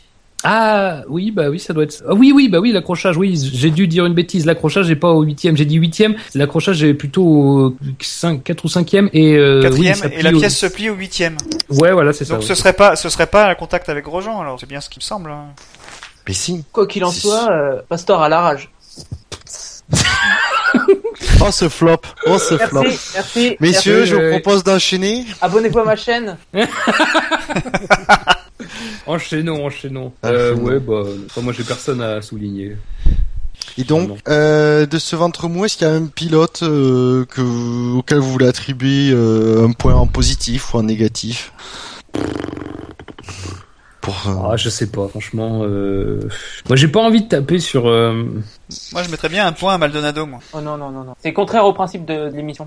Non, c'est c'est moi qui gère l'émission ce soir, donc euh, il n'y a pas de principe. Euh, Maldonado, bah Maldonado, c'est vrai que bon personnellement, euh, voilà, euh, tout à l'heure je lisais le, le, le, le quintet de Gus Gus, le quintet moins de Gus Gus, qui lui le mettait plutôt dans les quintés moins, euh, plutôt rapport à l'accrochage, euh, au fait qu'il n'ait pas été patient. Euh, bah moi, je- enfin bon, après moi j'aurais très sincèrement tendance à dire qu'il n'est pas particulièrement responsable de cet accrochage, donc euh, bon, euh, je sais pas, non, mais après c'est vrai qu'il fait un début de course vraiment prometteur, quoi. Il a, il, il était vraiment rapide, et c'est, mais après est-ce que ça suffit? Parce qu'à ce moment-là, on peut dire ça d'Alonso qui était vraiment bien à un moment. Malheureusement, avant qu'un qu'un qu'un comment qu'un tir-off vienne obstruer son, son son écope de frein, je sais pas. Euh, moi, j'ai pas vraiment de peut-être Massa, à la limite un moins un, mais je suis pas super convaincu non plus. Euh, euh, Ouais, allez Massa. Moi, je mettrais moins un à Massa, mais bon. Et vous, Jacin Jackie? Bah, moi j'ai dit moi je pense que c'est euh, je mettrais un plus 1 à, à Maldonado parce que il a pas eu de chance. Il aurait fait une belle moi, course. Moi, je mettrais rien à personne. Ouais, je crois que ça va se finir comme ça. Ouais, Ouais, parce que de toute façon, voilà, c'est. Il y a pas d'unanimité la- donc faut pas euh, J'ai envie de dire, euh, pour la, la- vu la qualité du Grand Prix, moi, j'attribue rien à personne. hein. Ouais, non, mais c'est vrai, c'est c'est euh, c'est vrai que faire un quin témoin, c'était pas forcément super évident si t'avais pas euh, si t'avais pas 15 000 feuilles devant toi. euh. sur les impressions, tu peux quasiment pas faire euh, faire un quin témoin euh, euh, qui satisfasse tout le monde sur cette course-là, quoi. Enfin, c'est c'est vraiment la pire. Très sincèrement, c'est de, de de ces dernières années, c'est une des vraiment pires courses, quoi. Euh, voilà, et, et puis c'est pas, de bol pour le quin témoin, quoi. C'est malheureusement ça, ça crée des, des, des classements un peu, euh, peu étranges, mais c'est compréhensible vu la qualité de la course. Quoi. que ce soit pire l'année prochaine. Oh mais arrête, oh Jackie, Jackie, je vais te demander d'être optimiste. Tu vas nous prendre un peu de Prozac, un peu de vitamine C, euh, bois du jus d'orange s'il te plaît. Bon, ben messieurs, je vous propose qu'on en, du coup on en reste là pour le, ventre mou et je vous propose qu'on enchaîne sur le KT+, peut-être partie, euh, on va dire la plus excitante de cette cette analyse de course. on va essayer. euh, Donc, euh, alors je vous annonce clairement tout de suite, euh, le premier, lui, il est largement devant euh, pour changer. Euh, et on retrouve euh, donc cinquième de ce quintet plus euh, Carlos Sainz avec un total de 44 points. Il a quand même euh, 8 points négatifs. Euh, donc euh, donc score total de 52 euh, positif. Euh, quatrième, on retrouve Sébastien Vettel avec euh, 61 points, qui lui aussi a 4 points négatifs, bizarre. Euh, troisième, on retrouve Lewis Hamilton, euh, qui mine de rien lui aussi a été mis à, à 15 points négatifs. Euh, deuxième, on retrouve Valtteri Bottas, 86 points au total, 4 points négatifs. Et grand vainqueur, loin devant les autres, à 211 points, aucun point négatif, Nico Rosberg, vainqueur du Grand Prix. Euh, bah donc Sainz quoi. Ouais, voilà. Mais on en a déjà un peu parlé au final avec Viat. Ouais, Oui oui bah oui. Euh, Voilà, il est. avec Viat, avec Verstappen du coup. Mais... bah voilà. Il prend l'ascendant sur Verstappen aujourd'hui. euh, Oui. Ouais, après, Oh, je après, il a plus d'expérience, il a plus d'expérience en compétition que Verstappen, et Verstappen n'est pas si loin derrière. Non, non, non, mais Non mais c'est vrai. Donc, donc je trouve que finalement les deux pilotes Toro Rosso euh, montrent de belles choses, ça c'est clair, et que l'écart est pas euh, au vu euh, de, de leur CV respectif est pas euh, est pas du tout, il y a pas de quoi rougir quoi. hein. Oui non mais c'est ça. Vas-y je vais pardon. Non, non, mais c'est il fait une, fait une belle course. Moi, je- ces deux pilotes-là euh, seront toujours euh, pareils de toute façon. Oui. Euh, donc, euh, parce que Red Bull les parera, parce que les sueurs les pareront. Nous aussi, on, fera, on le fera.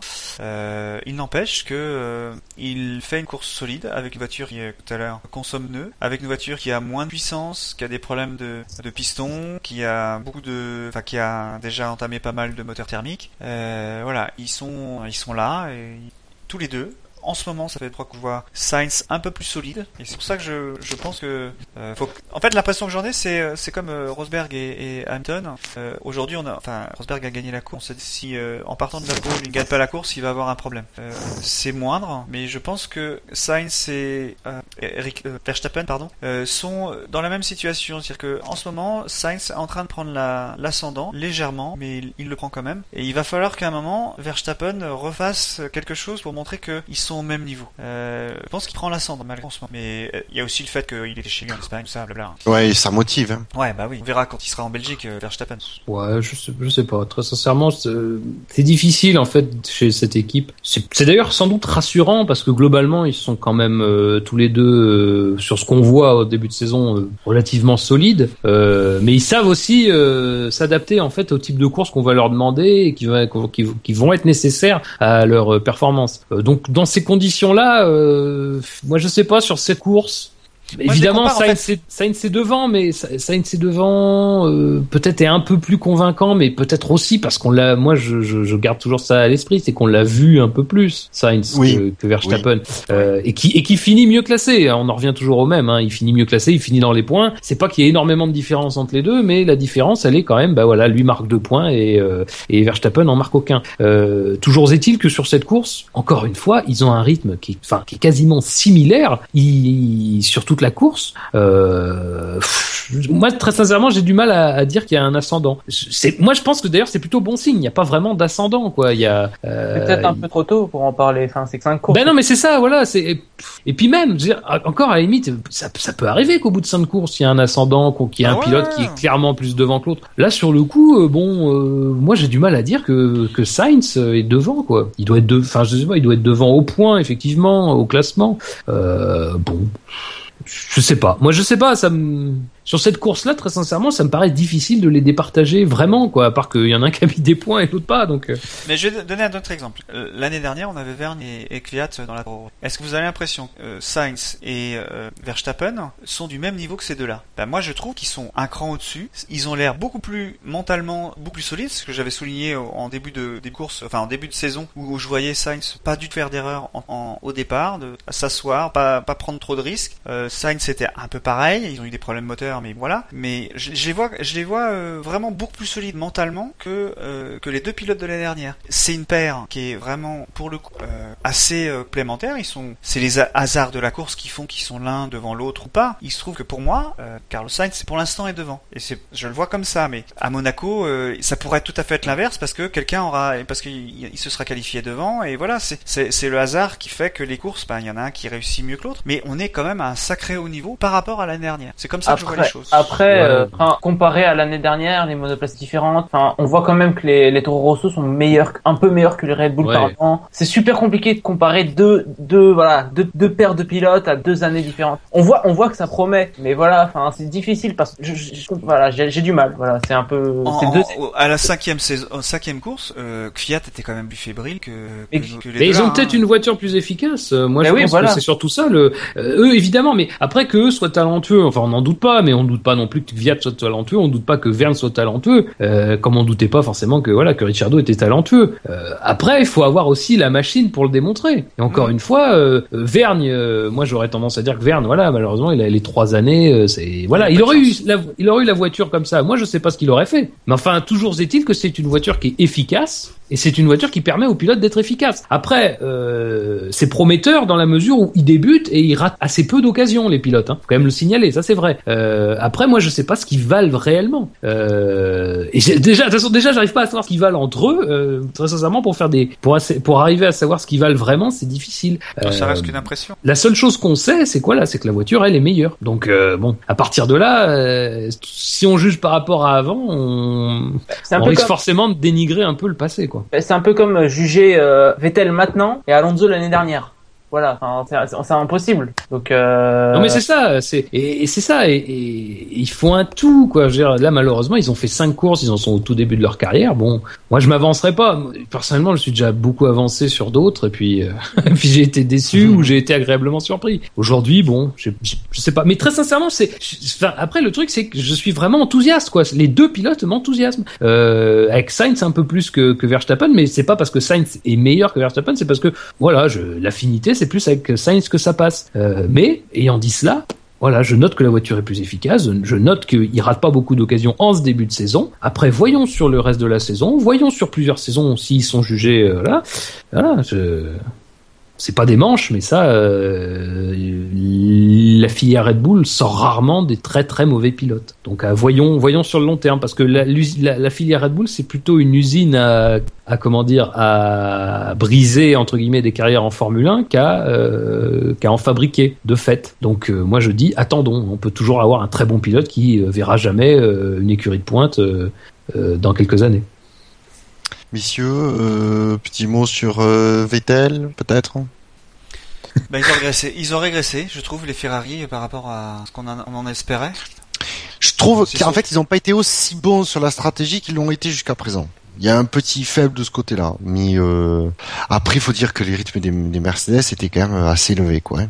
Moi, j'ai trouvé qu'ils étaient quand même assez. Enfin, en fait, c'est la, décision. Ils l'ont prise en deux fois, à dire que est-ce que euh, il fallait couvrir euh, Hamilton ou fallait continuer sa course? En en essayant de couvrir Hamilton, euh, euh, ils ont au premier arrêt, hein, je veux dire, euh, ils ont été malins parce que ça l'a empêché Hamilton de repasser euh, de repasser devant euh, par le fait qu'il a eu un problème de, de roue arrière, il me semble. Mais il, il était quand même il était quand même resté de- deuxième, enfin troisième pardon, euh, Hamilton devant euh, derrière pardon.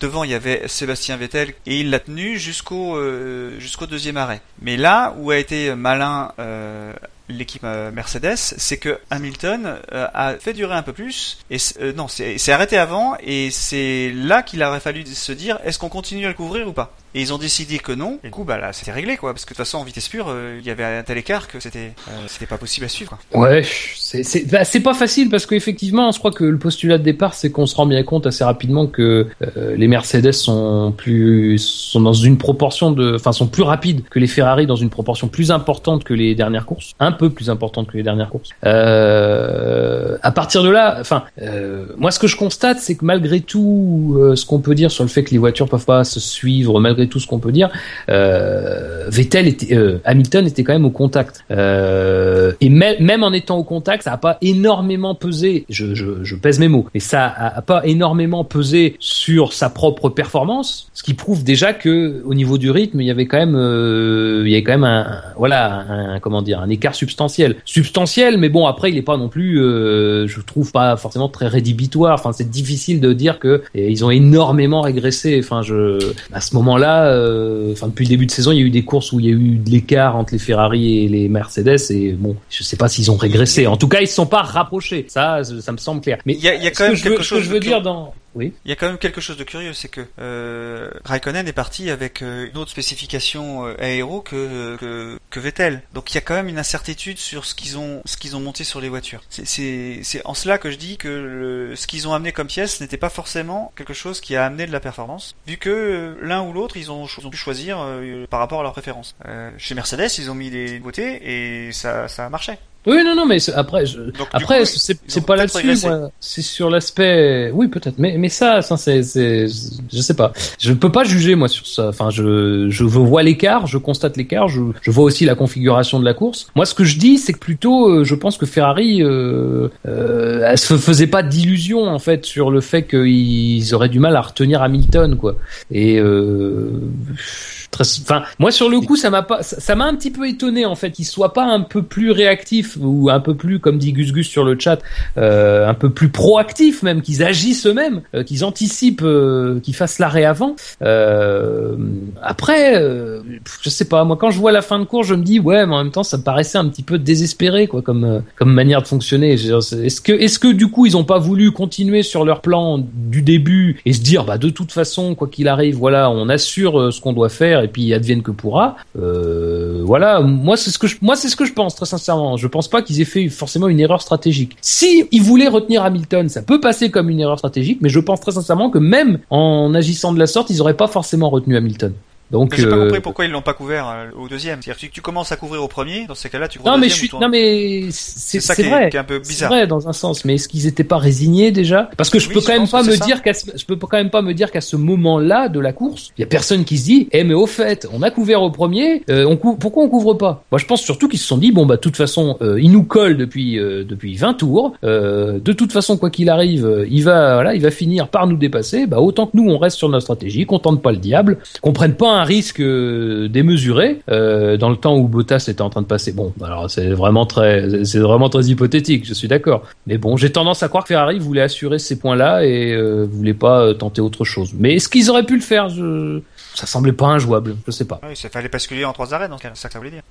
Mais non, mais c'est ça, mais c'est ça, c'est, c'est- mais enfin, c'est, c'est super risqué, quoi, quand tu pars sur un plan. Dire, évidemment, on pourra toujours dire, oui, Ferrari euh, n'a pas, euh, n'a pas osé. euh, Mais Ferrari n'ose pas d'habitude. C'est pas des, c'est pas des. Ouais, mais non, mais enfin, dire à la limite, faut oser. Après, faut oser euh, en ayant, en se disant, euh, comme en Malaisie, bah, ça a des chances de passer. En Malaisie, ils osent un truc, euh, mais avec quand même, c'est, c'est ce qu'on dit, ce qu'on appellera un risque calculé, quoi. Et il y a, il y, a, il y a des chances que ça marche en Malaisie. Euh, Il y a des chances que ça marche. En Espagne, je suis Ouais, pas qu'en que ça aurait marché. en Malaisie, euh, il se voyait euh, après le premier Grand Prix, il se voyait nulle part. Euh, Enfin nulle part. J'exagère en disant ça. Bah, mais euh, Ils, se- ils se voyaient pas gagner une course du tout. Alors sur un malentendu, ils se disent voilà, on peut on peut y aller. Là, ils savent qu'ils ont gagné une course, donc ils se disent là, on joue le championnat. Donc c'est c'est une autre approche. Euh, on les a retrouvés Ouais. un peu. Ouais, Alors, je je, c'est pense je les qu'honnêtement, choses, hein. sais que quand ils étaient les mecs, euh, les stratèges dans, au fond du garage, je pense qu'ils se posaient pas la question de savoir ce qui s'est passé, euh, ce qui va se passer après. Je pense que là, euh, ils ont juste cherché à avoir le meilleur résultat euh, possible. Comme dit euh, Fab, c'est euh, le risque euh, calculé euh, valait peut-être pas le coup. Il était trop, beaucoup trop incertain et euh, ils ont façon, voulu. euh, dire, troisième dans les deux Parce que, cas. hein. parce que faut savoir que euh, dans le deuxième relais, et je l'avais noté sur ma feuille, mais euh, enfin Bottas est dans un rythme similaire à celui de Vettel. Euh, c'est à signaler aussi, ça a peut-être pesé aussi dans la le- décision. Tu veux dire Ben qu'il oui. pourrait, il aurait pu faire 3 à la place de Vettel? Non, mais ce- non, mais c'est pas ce que je dis. Mais je dis, je, je, je dis, est-ce que rajouter un, est-ce que rajouter un arrêt en couvrant euh, systématiquement Hamilton, c'est pas, euh, c'est pas une prise de risque quoi. C'est pas une prise de risque inutile. Euh, parce que finalement, courir contre Hamilton, c'est s'obliger à être, euh, voilà, c'est s'obliger quand même à être au taquet. Est-ce que peut pas y avoir un risque d'erreur, machin? Parce que euh, on sait que depuis le début de saison, Ferrari sont coutumiers des, des erreurs euh, au stand. hein. Ça fait deux quand même, deux en quatre courses. Euh, donc euh, voilà. Je, mais encore une fois, je dis ça, c'est totalement hypothétique. Moi, ce que je pense, c'est que Ferrari a voulu euh, assurer sa stratégie et a pas voulu prendre de risques. Euh, effectivement, on peut, euh, et, Gus Gus le, dit, c'est risqué, mais au pire, c'était troisième quand même. Sans doute, mais sans doute d'ailleurs, sans doute. Mais je sais pas. Je, je pense qu'ils ont pas. euh, C'est pour ça que moi, je, voilà, là où je veux en venir, c'est que je pense pas que ce soit une erreur en fait. Je pense que c'est surtout que eux se sont dit à ce moment-là, bon, ça, ça sert à rien euh, qu'on couvre. Euh, c'est désespéré, c'est on est résigné et voilà. On... c'est difficile à dire vraiment quoi. Je après, sur la, après pour revenir à la course de Vettel en elle-même, euh, bah, c'est une course, rep- une course propre. Euh, il tient bien Hamilton euh, le, le, le temps de, de- des deux premiers relais. Euh, bon, voilà. Après, euh, c'est pas une course qui m'enthousiasme beaucoup, mais ça reste quand même une belle course comme peut comme peut les sortir Vettel, quoi. Donc, euh, Il n'a pas fait d'erreur comme la, la... ouais, il est ouais. sorti plusieurs fois, là il a été solide. Je vous, passe qu'on- je vous propose qu'on passe au troisième. Lewis Hamilton. Ah. Euh, je Vous pense que Fab, Vous remarquerez, je, vais vous- je vais vous dire un truc. Je, je le dis maintenant, on est le cinquième Grand Prix. J'ai fait deux émissions d'après Grand Prix. La première, c'était en Malaisie. Quand il perd. Quand il perd. La deuxième, c'est en Espagne. Quand il perd. Voilà. Donc, si vous voulez, je ne reviendrai plus. ouais, Sachez-le maintenant, Non, je ne reviendrai plus. Euh, C'est toi, c'est toi qui choisis tes émissions, hein. Bah oui, bah, je l'ai Bah. choisi avant. Ça fait deux fois, hein. C'est chiant. Alors mes filles préféreraient que tu viennes. Euh, non mais non mais bon euh, bah, la course d'Hamilton malheureusement euh, comme et comme euh, de nombreuses courses elle se joue au départ et elle se joue euh, parce que tout simplement euh, même si il a de la, volonté de le faire et ça je veux dire il trahit pas sa parole et il trahit pas ce qu'il avait dit quand Rosberg lui avait dit que que voilà qu'il fallait enfin en tout cas qu'il gérait l'écart avec l'autre voiture de devant pour pas abîmer ses pneus il a tenté, il a tenté, il a tout tenté ce qu'il, il a tenté ce qu'il a pu. Malheureusement, bah, ce départ, alors partie sale, euh, bon, alors partie sale d'accord, mais enfin, il est quand même très, il, il y a quand même un problème, quoi, parce que partie sale, Ça a été même- juste, euh, il aurait pu en prendre une, une autre place hein, encore. hein. Il a failli. euh, Oui, oui, non, mais c'est ça en plus. Et là, ça aurait quand même été très, très compliqué parce qu'avec Bottas et Vettel, surtout comme je disais tout à l'heure, Bottas et Vettel roulaient à peu près dans le même rythme au second relais. Ça aurait été gênant, quoi. Euh, mais voilà, enfin Hamilton après il fait une belle course parce que dans la mesure où il doit switcher sur une stratégie à trois arrêts et que malgré le fait qu'il sait qu'il use ses pneus, bah il continue quand même à coller à Vettel dans ses dans, dans, les deux premiers relais. Donc euh, Après, c'est surtout à, ce moment-là où on s'est dit que c'était vraiment compliqué de dépasser. Quand on voyait, euh, enfin, moi j'étais assez étonné euh, parce qu'Hamilton, c'est même avec ses pneus-là, ça reste quand même un pilote euh, plutôt agressif, attaquant. Il avait l'air d'être gentiment derrière Vettel. Il, arri- il arrivait vraiment pas à le dépasser parce que voilà, s'approcher, c'était quasiment possible. Et je pense que c'est à ce moment-là où tout le monde s'est dit, ouais, bon, bah pour dépasser, ça va être compliqué, quoi. Parce que ah, ça reste quand même une Mercedes, elle est quand même bien plus rapide que la que la Ferrari, aussi bonne soit-elle. Donc euh, voilà. Bon, il a quand même réussi au bout de deux, deux arrêts à l'undercut de, de le passer, mais franchement, bon, voilà quoi. Il a fait la course qu'il a faite. Euh, il, il a bien fait de passer à trois arrêts parce que sinon il aurait fini troisième. Il a limité les dégâts malgré sa déception apparente euh, sur le podium.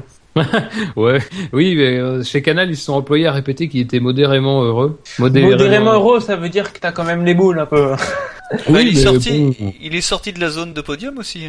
J'ai pas réussi à voir s'il s'était pesé avant.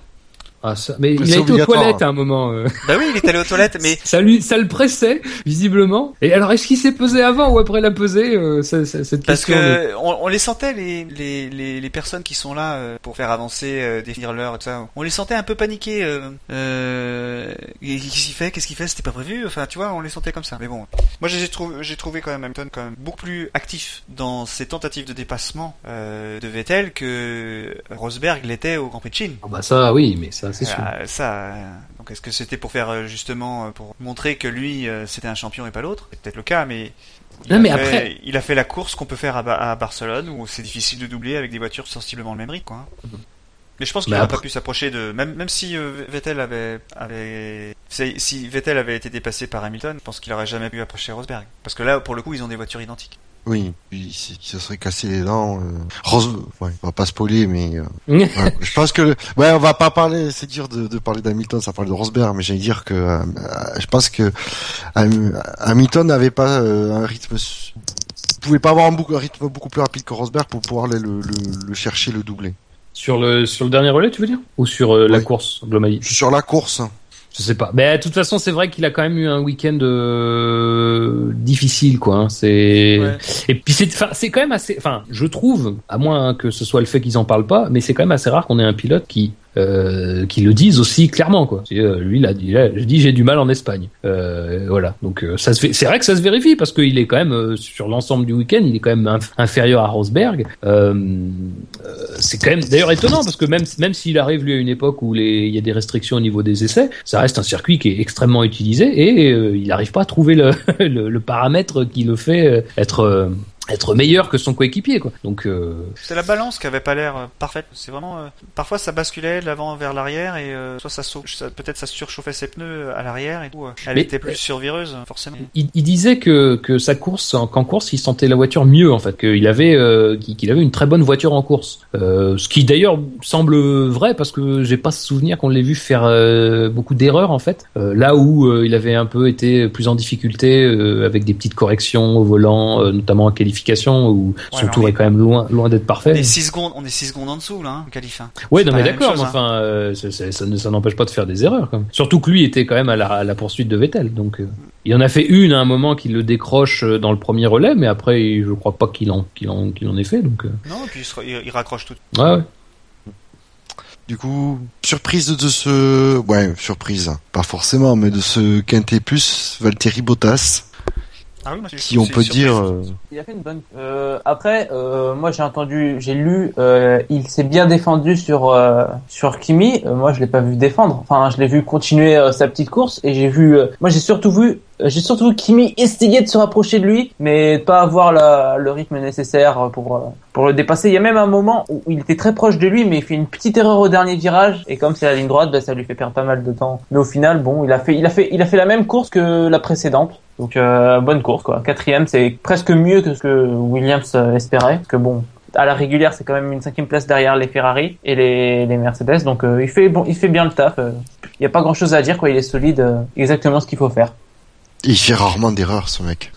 Bah, je crois que la dernière erreur qu'il a faite, je crois que ça devait être. euh, attends, c'est quelle course où il a failli faire la pole l'année dernière euh, Il fait une erreur au dernier virage? Sochi, Sochi. Sochi, voilà. Ah oui, ben encore une course géniale. Euh, voilà donc. Elle est euh, quand cette année? euh, le je plus tard, le plus loin possible. Eh, je m'engage, d'ailleurs, je, je, je l'ai dit sur Twitter et je le fais maintenant, je m'engage, je parie que la course de Sochi sera meilleure que la course d'Espagne. Ouais, enfin ça part de loin quand même. hein. Ah Deux, mais je m'engage, je m'engage, Trois dépassements. euh. je m'engage. Non non mais euh, on- euh, des gens n'étaient pas sûrs, je m'engage. T'inquiète. Bon, je, pense que je pense que Sochi sera meilleur quand même que l'année dernière. Je, je crois que j'ai cet espoir là. J'y serai d'ailleurs. Je je je, Oui, mais- je m'inscrirai. Tous les tweetos, ils voudraient savoir si, si tu seras là. J'y serai, j'y serai. T'inquiète, j'y serai. Donc ça veut dire que Hamilton ne gagnera pas. Parce qu'elles ont regardé le Grand Prix avec moi parce que Rosberg était en pôle. Hein. Eh ben, je sais, oui. je sais. Mais elles ont bon goût. Elles ont bon goût. C'est un bon pilote, Rosberg. Euh, non, mais pour parler de Bottas, euh, pour parler de Bottas, euh, alors effectivement c'est impeccable, voilà, donc il y a pas, c'est sans fioriture. Euh, mais surtout, ce qui est intéressant, c'est quoi là? C'est que son pilotage euh, et son rythme lui permettent de changer et de passer d'une stratégie de 3 à 2 arrêts. Euh, là où euh, à Bahreïn, il avait plutôt appliqué sa stratégie de départ euh, sans, sans, coup férir, quoi. Enfin, avait, tout en devançant Vettel en, le retenant véritablement. Euh, là, sur cette course, c'est pas tellement sur le fait qu'il retienne Raikkonen, parce qu'on a bien vu qu'une voiture bien plus rapide pouvait être retenue par une voiture plus lente, mais c'est surtout sur le fait qu'il voilà, il est, il est en capacité de modifier sa stratégie parce qu'il tient mieux ses pneus et parce qu'avec ces pneus-là, il est performant. Euh, et ça, c'est impressionnant parce que mine de rien, dans une voiture qui euh, quand même consomme du pneu et euh, sur un circuit qui est quand pas tendre avec les pneus, euh, et ben on, voilà, c'est quand même important de pouvoir le faire. Et c'est dans un contexte qui est quand même très favorable parce qu'on parle de lui, donc on parlait de lui chez Ferrari, bon après avec toutes les réserves d'usage, euh, mais enfin en tout cas lui ne, faiblit pas et lui fait mieux que son résultat, que son résultat euh, attendu. Ah, Donc c'est sûr que ça passe pas inaperçu parce que il y en a pas énormément sur la grille des pilotes qui font ça aujourd'hui. Donc Oui, puis surtout cette course-là. Surtout à cette course-là, bon, il est bien aidé par Raikkonen, qui est quand même pas non plus euh, sur la meilleure course de sa vie. Euh, mais voilà. Ouais, mais qui nous a donné de belles images, Raikkonen. oui, mais ça c'est sûr, mais bon. Ouais, ça nous a montré pilote à l'attaque. C'était euh, qui en voulait quoi. C'est donc ça. Il a fait quelques erreurs, certes, mais c'est euh, peut-être euh, signe qu'il était vraiment à l'attaque. Euh, Et pas sur une, une attaque de gestion de pneus, quoi. Tu vois, c'est. Une attaque de gestion de. Mais tu Ben, sais le problème, c'est ça, c'est que maintenant, Mais un Mais C'est un terme très exact, hein. L'attaque de gestion de pneus. Je trouve que c'est très bien résumé. c'est, Ouais. on leur demande de- de- d'aller le plus vite possible, mais tout en écono- économisant un peu les pneus. C'est pas de la pure attaque où on se dit, mais tant pis, euh, les- l'usure des pneus, si on doit les changer à 4 tours, les changer à 4 tours. Là, c'est, j'ai l'impression, voilà, que Raikkonen, il a donné tout ce qu'il pouvait donner, sans se, po- sans se poser la question. Et donc, le vainqueur de ce, de ce Quintet Plus et de la course, j'ai envie de dire, on se demande quel est le plus important au final, quand même, c'est Nico Rosberg. Mérité, je pense. Il y a rien à dire. Ah, oui. Bah oui. Ouais, il fait une super qualif, ce qui euh, facilite son- sa course. Il a, il a bien géré euh, sa qualif pour justement avoir un, pas vraiment de problème de balance et pouvoir attaquer du à la fin. Euh, et du coup, après, la course était un peu facile, sachant en plus que euh, Hamilton a, a mal démarré sur le côté sale. Quoi. Donc voilà, il gère. Il gère comme a géré euh, jusqu'à présent Hamilton.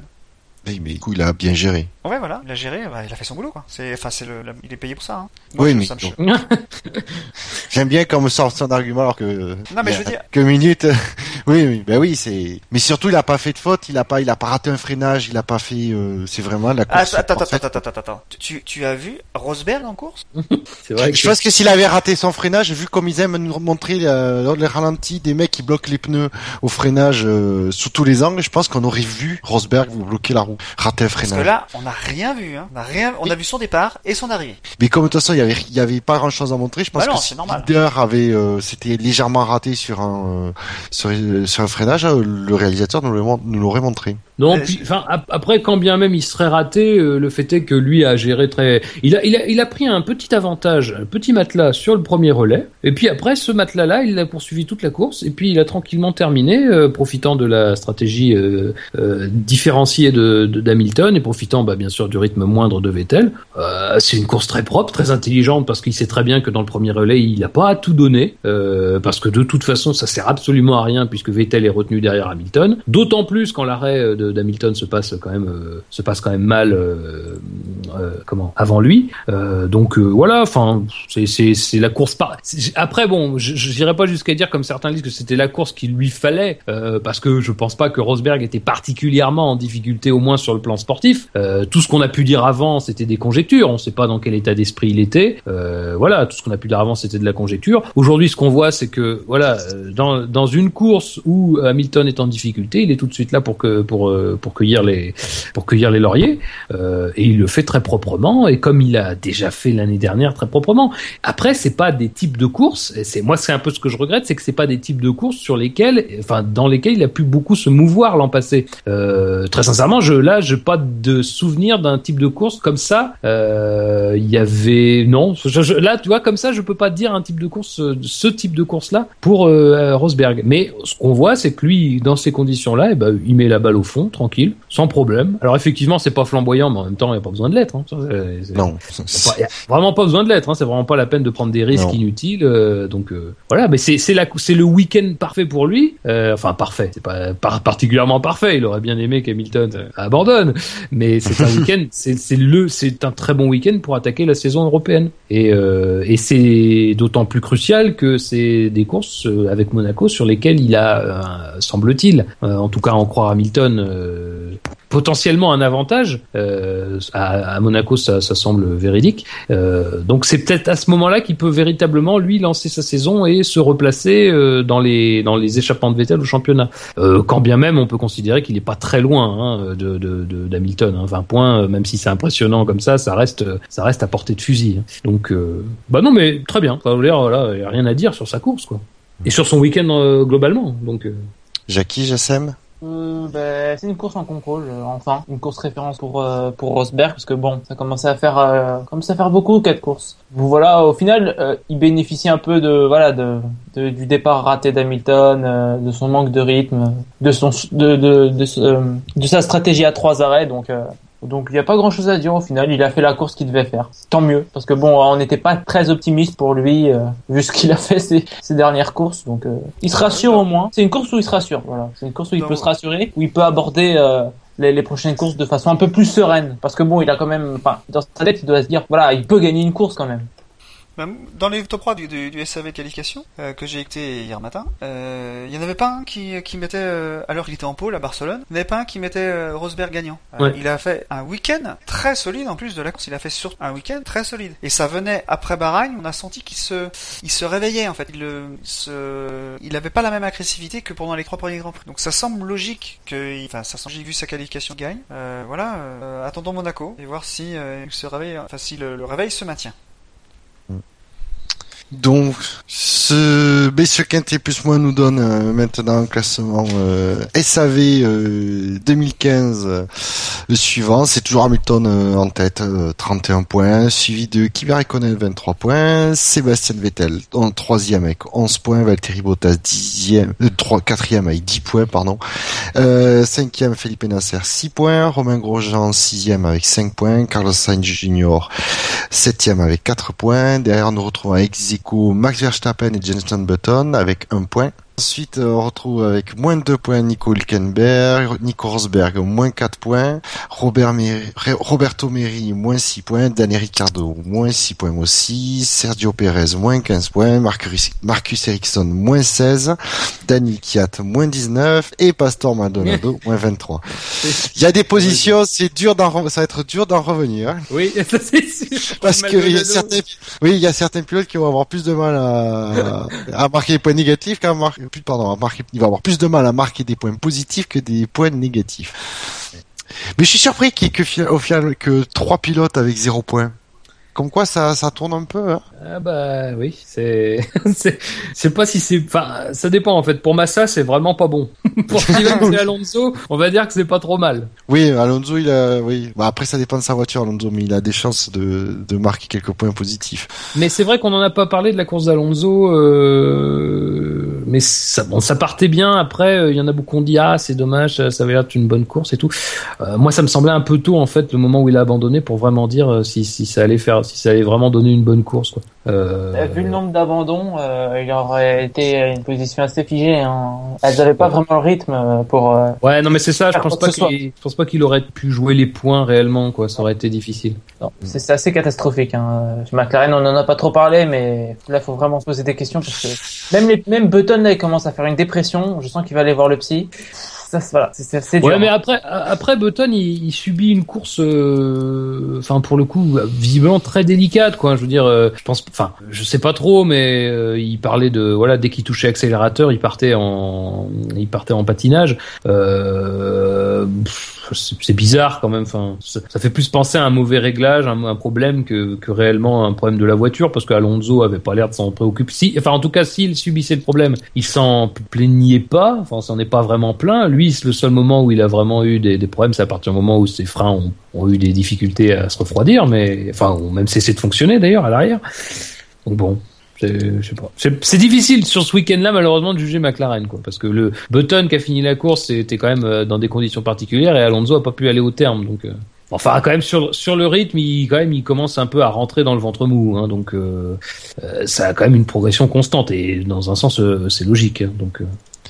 Et donc, dans l'autre classement, je vous permets, euh, Donc dans le classement, c'est euh, toujours premier, c'est Lewis Hamilton, mais avec l'é- l'écart euh, sur le second, Nico Rosberg qui s'est réduit, puisque Hamilton 111 points, Nico Rosberg 91. Euh, Sébastien Vettel est troisième avec 80 points, Kimi Raikkonen quatrième avec 52 points, cinquième Valtteri Bottas, Valtteri Bottas avec 42 points, Felipe Massa sixième avec 39 points, Daniel Ricciardo septième avec 25 points, Romain Grosjean dixième avec euh, non pas dixième pardon huitième avec 16 points, Felipe Nasser neuvième avec 14 points.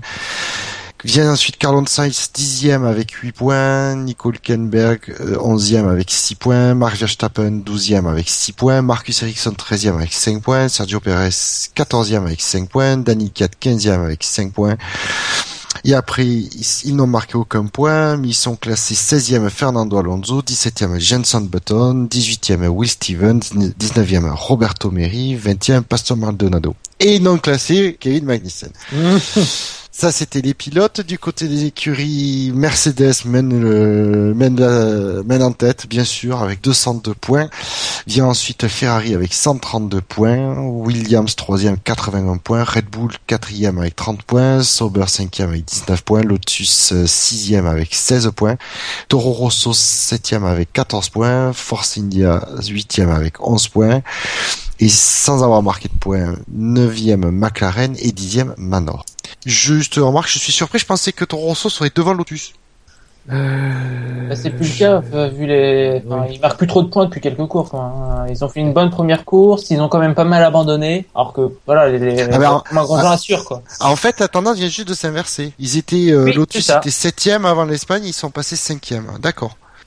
Et là où c'est curieux, c'est Sauber, juste derrière Red Bull. Sachant que Red Bull va probablement avoir des problèmes moteurs d'ici peu. Pénalité. Euh. Voilà, Oui. donc ça veut dire Ah que les points, ils les marqueront moins. Potentiellement, Sauber, on les marquera aussi. Donc, euh, Ouais, enfin bon. Imagine que- Sauber quatrième, euh, quatrième euh, à la fin de la saison, ce serait rigolo. Alors, on n'en est pas Ah. là, mais Ce serait bon, ce serait bien pour eux, quoi. ce Oui, serait bien pour eux, ouais. Ça me On, paraît on difficile. conjecture, on conjecture quand même. Et oui. Et bon, même si on s'en doute, je vais le donner le classement moteur. Loin devant, on a Mercedes 310 points, Ferrari deuxième 151 points, Renault qui a quand même marqué des points mine de rien, même s'ils ont cassé 44 points. C'est terrible. Et Honda 0 points euh, parce qu'ils n'ont pas encore euh, terminé dans les points, dans les 10 premiers. Euh, messieurs, je vous propose de revenir sur le sondage de de Bahreïn, puisque c'était la dernière course avant l'Espagne, sur le fait marquant du donc les quatre propositions. Donc déjà merci aux auditeurs et aux lecteurs d'avoir voté puisque vous avez été 94. Donc pour vous le fait marquant du Grand Prix de Bahreïn 2015 en dernière position avec 12 votes, 13%. Alonso allez encore un petit effort, on y est presque. Troisième, euh, 17 votes, 18%. Le moteur Renault envoie des signaux de fumée de détresse. Euh, deuxième, euh, 17 votes, 18%. Pastor, Pastor Maldonado a enfin fait une course sans erreur. Non, on déconne. Et premier, euh, largement plébiscité avec 48 votes pour 51%. Raikkonen le Phoenix. Oh, ça, ça c'était vraiment la proposition euh, démago possible. Moi j'ai osé. C'est qui qui l'a sorti deuxième. C'est pas moi, moi j'ai fait euh, Maldonado. Est-ce que je peux commencer? Je suis le plus jeune des trois. Les trois. Ah, hop, attends, je... ah. Bah écoute, euh, Bah, vas-y. Ah, parce que là, quand même, je, je pense que il y a eu beaucoup de faits marquants de, sur cette course. Euh, et moi, j'ai envie de tenter le pari, euh, le pari de la confiserie avec euh, Lotus. Deux points. Il sacrifie ses bonbons pour arrêter la voiture. Il... Ah oui. Il sacrifie ses bonbons pour arrêter la voiture. C'est osé. Je crois. Non mais là, je. C'est osé. C'est osé, hein. Eh oui. Ouais. T'étais pas obligé de, de, de passer en premier. Hein. Tu serais passé en quatrième, t'aurais pu la placer aussi. Hein. Oui, mais je m'assure comme ça. Je m'assure que je la place en premier, comme ça, Donc, on du, sait jamais. du coup, du Attends. coup, je passe en dernier quoi. Et oui, je sais. Oh. C'est pas grave, c'est pas grave, je trouverai bien quelque chose. Oui. Je te conseille pas d'utiliser Richardo quand même. Ça va être, ça va être rude. Je, pas l'impression. Je veux gagner quand même. Allez-y. Qui Euh, me donne son, son fait marquant Vas-y, Bouchard. Non, non, non, mais moi je je, vais mettre- j'attends. Je la vais fin. mettre euh, euh, la saison euh, par rapport à Rosberg. Il faut mettre le vrai fer marquant. Il est, il est par rapport à Rosberg. Ou alors on dit euh, non. Euh, Moi j'en ai un hein, si vous voulez. Bah vas-y, vas-y, parce que le temps que dis-le. j'ai qui toi. Alors, c'est très simple. C'est une lettre. C'est Z, Z, Z, Z, Z, Z, Z, Z, Z, Z, Oh, Z, ça, Z. ça. ça, ça, ça peut peut marcher, marcher. ça. tu Ah veux oui. des points d'exclamation à la fin en bonus ou pas Non, c'est bon, c'est bon. Donc, euh, ok. Le ronflement exclamatif. Je vous cache pas que je vais gagner. Ah, attends, attends, moi avec les bonbons du mécanicien Lotus. Mais t'attends, il... la envie confiserie euh, est toujours. Oui, parce qu'on en a pas parlé, mais c'est vrai que Romain Grosjean, euh, voilà, a testé non seulement euh, la capacité de réaction de ses mécaniciens, mais pas seulement la capacité d'encaissement des chocs. mais ils ont eu, ils ont eu droit à des bières, donc je crois que la journée a été sauvée. Et puis il n'y a pas eu de blessés, ça reste le plus important. Bah, à part la future descendance du mécano, mais bon. Ah oui. Bah oui, là malheureusement, lui, c'est fini. Hein. Alors pour qui moi, je mettrais Rosberg. Euh, enfin. Alors, tu veux que je, le- tu veux que je ponctue ça comment Tu mets trois petits points. Ça change tout. Enfin, trois points d'interrogation. Oula, Oula, c'est compliqué. C'est sur la ponctuation que tu vas te perdre, Jackie. Tu crois qu'il aurait, il aurait fallu en mettre que deux? Ah, je te dis rien, moi je peux pas te conseiller, on est concurrents. Hein. Alors, moi, j'ai- j'hésite. Là, vraiment, j'hésite. Soit je reste chez Lotus et je parle de l'aileron de Maldonado. Ah ouais, ouais, c'est bien. Soit je reste sur la thématique de la confiserie et je parle des bonbons du, du mécano euh, McLaren. Ah bah ils, C'est au ils- choix. Ils, ils sont intacts.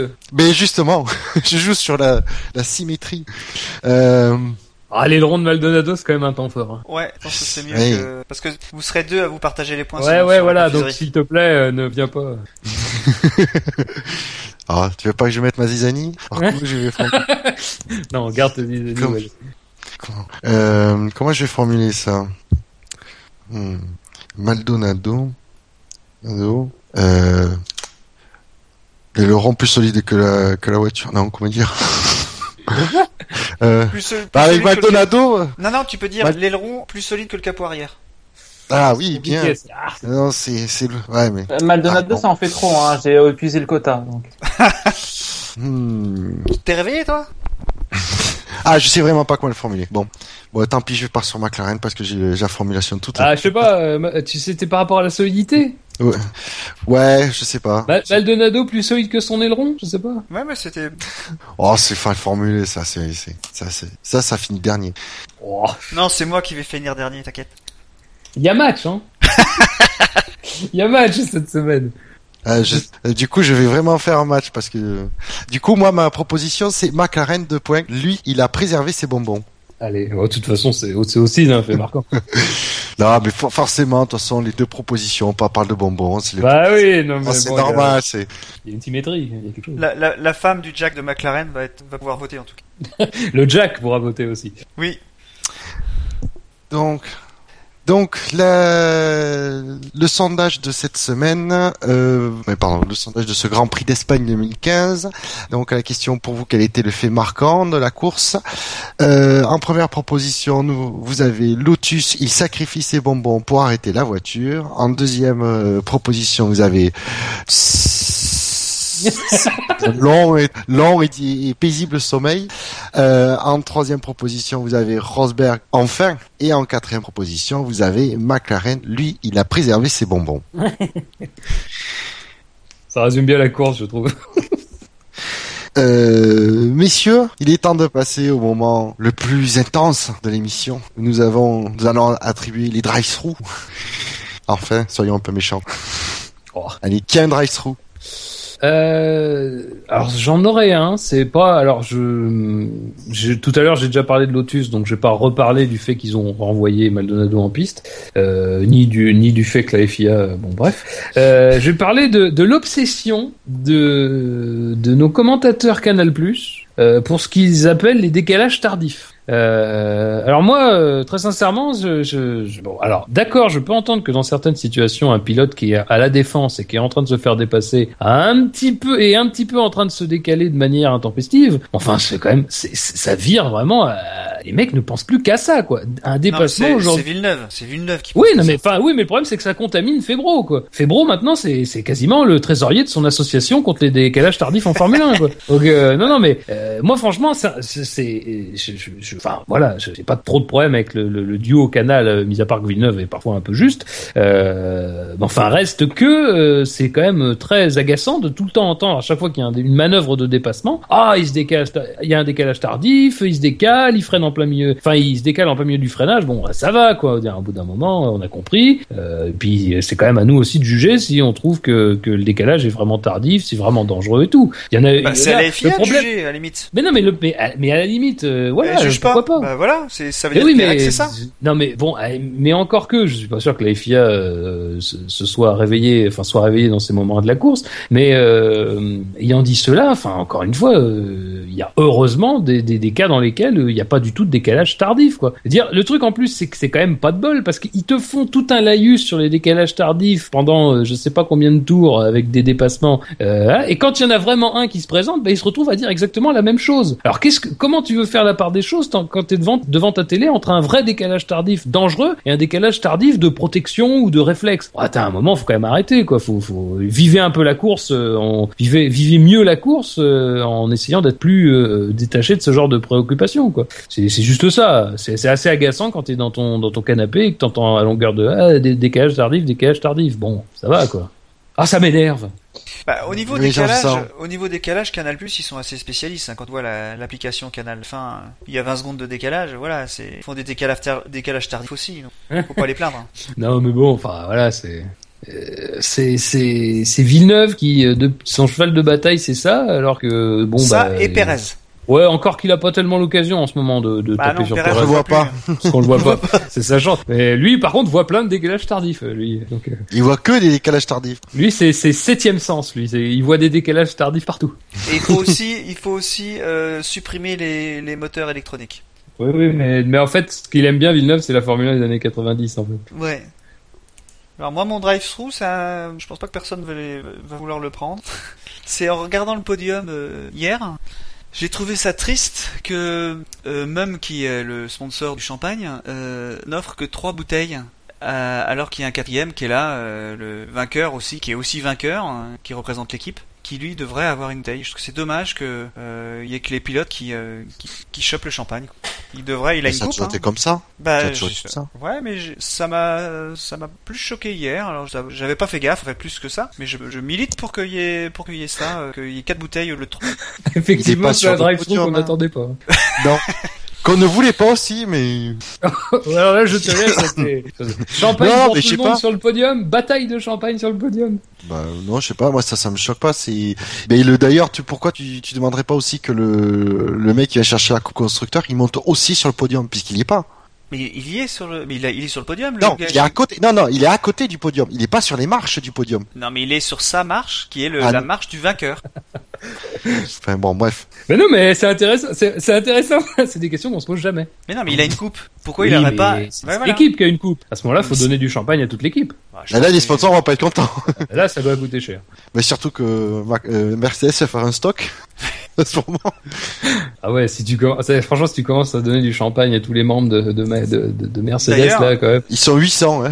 D'ailleurs, dans, le- dans le contrat de Mercedes, de, de Hamilton qu'il est en train de négocier, il demande à avoir les bouteilles de champagne, les, les originaux, et qu'il laisse les copies à. Avec le, avec le champagne qui était dedans. Ouais. C'est Bon, pour ça, ça que ça prend du temps Ils à reprennent, négocier. tout- tout- ils reprennent tous les polos de chez Mercedes, là, ils sont en train de les étreindre en ce moment.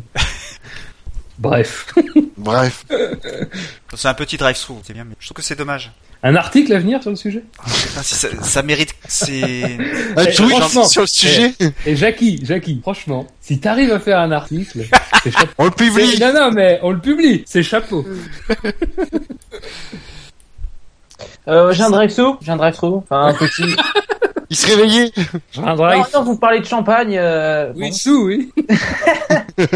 C'est un, peu un, tout petit drive-through. C'est pour euh, pour Hamilton euh, mettre des lunettes comme ça en podium. C'est moyen, je trouve, pour cacher sa déception.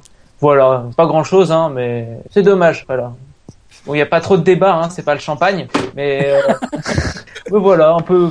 Il a, gagné quasiment toutes les courses. Bon, il en perd une, c'est pas, la fin du monde, quoi. Et il finit deuxième. Bon, pas de quoi être dégoûté non plus. Hein. Il y avait peut-être, comme Alonso, un orgelet, je sais pas. Voilà, bon, pas grand chose. Eh bien, je vais finir en beauté, puisque moi, mon drive-through, c'est de ne pas mettre de drive-through, puisque euh, honnêtement, Bernie a pas dit de conneries avant la course, euh, durant le week-end. Euh, la FIA n'a pas fait de bêtises parce que euh, Bernie n'a pas elle a parlé. rien eu à faire. Ouais, Ber- Bernie n'a pas bah, parlé, donc euh, forcément, FIA, il a quand pas dit de conneries. La FIA, je, je, te l'ai laissé exprès, mais euh, pour moi, il y a quelque chose. Bah, pas sur. Maldonado, euh, ils auraient dû l'arrêter. Ouais, Ouais, pas pour moi. De ado, c'est pas normal, continue, quoi. Bah, j'ai pas, j'ai pas eu ce sentiment, moi, donc euh, désolé. Oui, non, non, mais. Pas trouvé le, j'ai même pas trouvé le ré- le réalisateur si minable que ça. Bon, il était un peu minable, mais pas. euh, C'était ah, euh, c'était Jérôme Ramos, le réalisateur de Canal+, non? C'est pas ça que j'ai entendu? Non, mais ça, c'est le réalisateur de Canal, pas le de la course. hein. Mais euh, Ah. oui, non, mais c'est vrai que non, non, mais ce que dit Jackie, c'est vrai qu'à un moment il en a parlé. Ouais. Alors est-ce que c'était juste pour le placer comme ça ou est-ce que c'était lui qui réalisait la course? Euh, euh, très Et même sincèrement. dans faudrait- l'IndyCar, même dans l'IndyCar, ils en ont reparlé aussi. Oui, alors c'est peut-être pour placer en fait. c'est peut-être pour placer leur pote. C'est des fois dans les matchs de foot, ils te- quand le soigneur arrive, ils disent ah tiens c'est euh, Roger euh, Roger Jambière. En fait, Roger Jambière, il a rien à voir avec le soigneur. Il est c'est juste un pote qui essaie de placer quoi. Il le faisait souvent Thierry Roland pour les matchs de foot. Tiens machin débarque sur la pelouse. Je sais pas. Est-ce que c'est un truc comme moi aussi je me suis posé la question. Je me suis dit tiens c'est étrange quand même qu'un mec de chez Canal. euh, Enfin bon après les réalisateurs ils sont euh, ils bougent euh, vis-à-vis enfin par rapport aux chaînes, par rapport aux émissions qu'ils qu'ils réalisent, mais très sincèrement je sais pas. Parce qu'à Canal+, ils ont Canal+ en Espagne aussi. C'est peut-être, euh, c'est peut-être Canal+ qui fait, Ouais, euh, mais qui fait la partie. euh. normalement c'est des réalisateurs euh, estampillés FOM, quoi. Donc euh, c'est une réalisation estampillée FOM. Donc euh, je sais pas trop euh, si euh, ils prennent des locaux, quoi. Pour ces pour ce poste-là, je parle. Ouais. Enfin voilà, donc moi je cas, franchement, c'est tellement et c'était tellement neutre comme course que je j'ai pas j'ai pas trouvé de drive-through à mettre. Il y a rien qui m'a particulièrement choqué, gêné euh, que pour une fois je vais euh, Oh, dis, dis la vérité, Bouchard, tu dormais. Non, j'ai un peu j'ai même- me suis même pas endormi dans la course, c'est ça le truc. Donc euh, voilà, Tu, je- tu te disais, il va bien se passer quelque chose. Faut pas que je m'endorme, il va se passer quelque chose. Non mais le truc c'est ça, c'est il s'est passé quelques petites choses en course, mais rien qui méritait un drive-through quoi, à mon sens messieurs. Je, ben, hier nous étions euh, 10 mai, nous étions le 10 mai. Et qu'est-ce qui s'est passé le 10 mai en Formule 1 ben, Nous avons un pilote qui est né un 10 mai. C'était en 77. Vous avez une idée? Juste par curiosité, là, pour, euh, pour vous tester. 77, 77 Donc, pilote actuel. Ah, il est plus en F1. Il est plus en F1, en 77. Nickelfeld eh, Ni ah bien Nickelfeld. Ouais. Ah mon pilote préféré. Une course comme ça, ça lui aurait bien convenu. T'en as plein des pilotes préférés toi en fait. Non mais c'était ironique. Euh. Non, mais est-ce qu'il y a des gens qui se sont levés un jour et qui ont dit ah moi c'est Nickelfeld que j'ai envie de mais il y avait pas euh, Alexandre? Peut-être. Oh non mais on peut pas tout lui mettre sur le sur le il, dos. il me semble qu'Alexandre, c'était Glock elle. Non non, Ah, c'était. euh, Euh, C'était Glock, t'as raison. C'est à peine mieux. Hein. Ouais bon c'était déjà euh, C'est- c'est- L'handicap est plus important déjà. on la salue d'ailleurs. Quand t'es en tant que fan, oui. On l'embrasse. on l'embrasse. On la couvre de. Euh, euh, le, le 10 mai- alors le 10 mai, nous avons eu malheureusement, forcément, ouais, c'est, c'est inévitable, mais nous avons eu des décès. Nous avons des pilotes euh, Franco Comotti. Alors j'avoue que je sais pas du tout. Il y en a, je sais pas du tout qui c'est. Donc j'ai juste noté les noms. hein. Franco Comotti, Lorenzo, alors c'est Lorenzo Bandini, Oui. euh, Tony Bran. Alors, punaise, j'ai- me suis, mal écrit. Bon, euh, Branca, on va dire. Euh, c'est- On va dire. Bro- Broca, non, Bra Branca, je me souviens. Euh, ça, alors, pardon. Comotiste en 63, Bandiniste en 67, euh, Branca en 85, Césaré Perdisa en 98, Louis Gé- Gérard en 2000, et le plus connu de la liste, je pense, Carole Shelby en 2012. Déjà, j'ai l'impression que c'était l'année dernière. Oui, bah, Bandini il est mort euh, il est mort lors du Grand Prix de Monaco 60 bah, 67. donc. Le 7 Euh, il avait sa voiture avait pris feu euh, à la sortie de la chicane de du port. Enfin, ça, à l'époque, c'était une chicane euh, rapide, hein, très rapide. Euh, il avait pris Très, feu très dans les bottes de paille et malheureusement l'intervention avait pas été assez rapide. Il avait succombé, je crois, trois jours plus tard de euh, de ses blessures euh, durant l'incendie. Euh, mais c'est intéressant parce que euh, justement dans l'article que j'avais fait sur Montjuic, j'en avais parlé. Euh, comme d'un parce que c'est vrai que Montjuic c'était un peu avec euh, Monaco un circuit urbain euh, donc avec les mêmes difficultés de dangerosité sauf que Monaco était plus lent.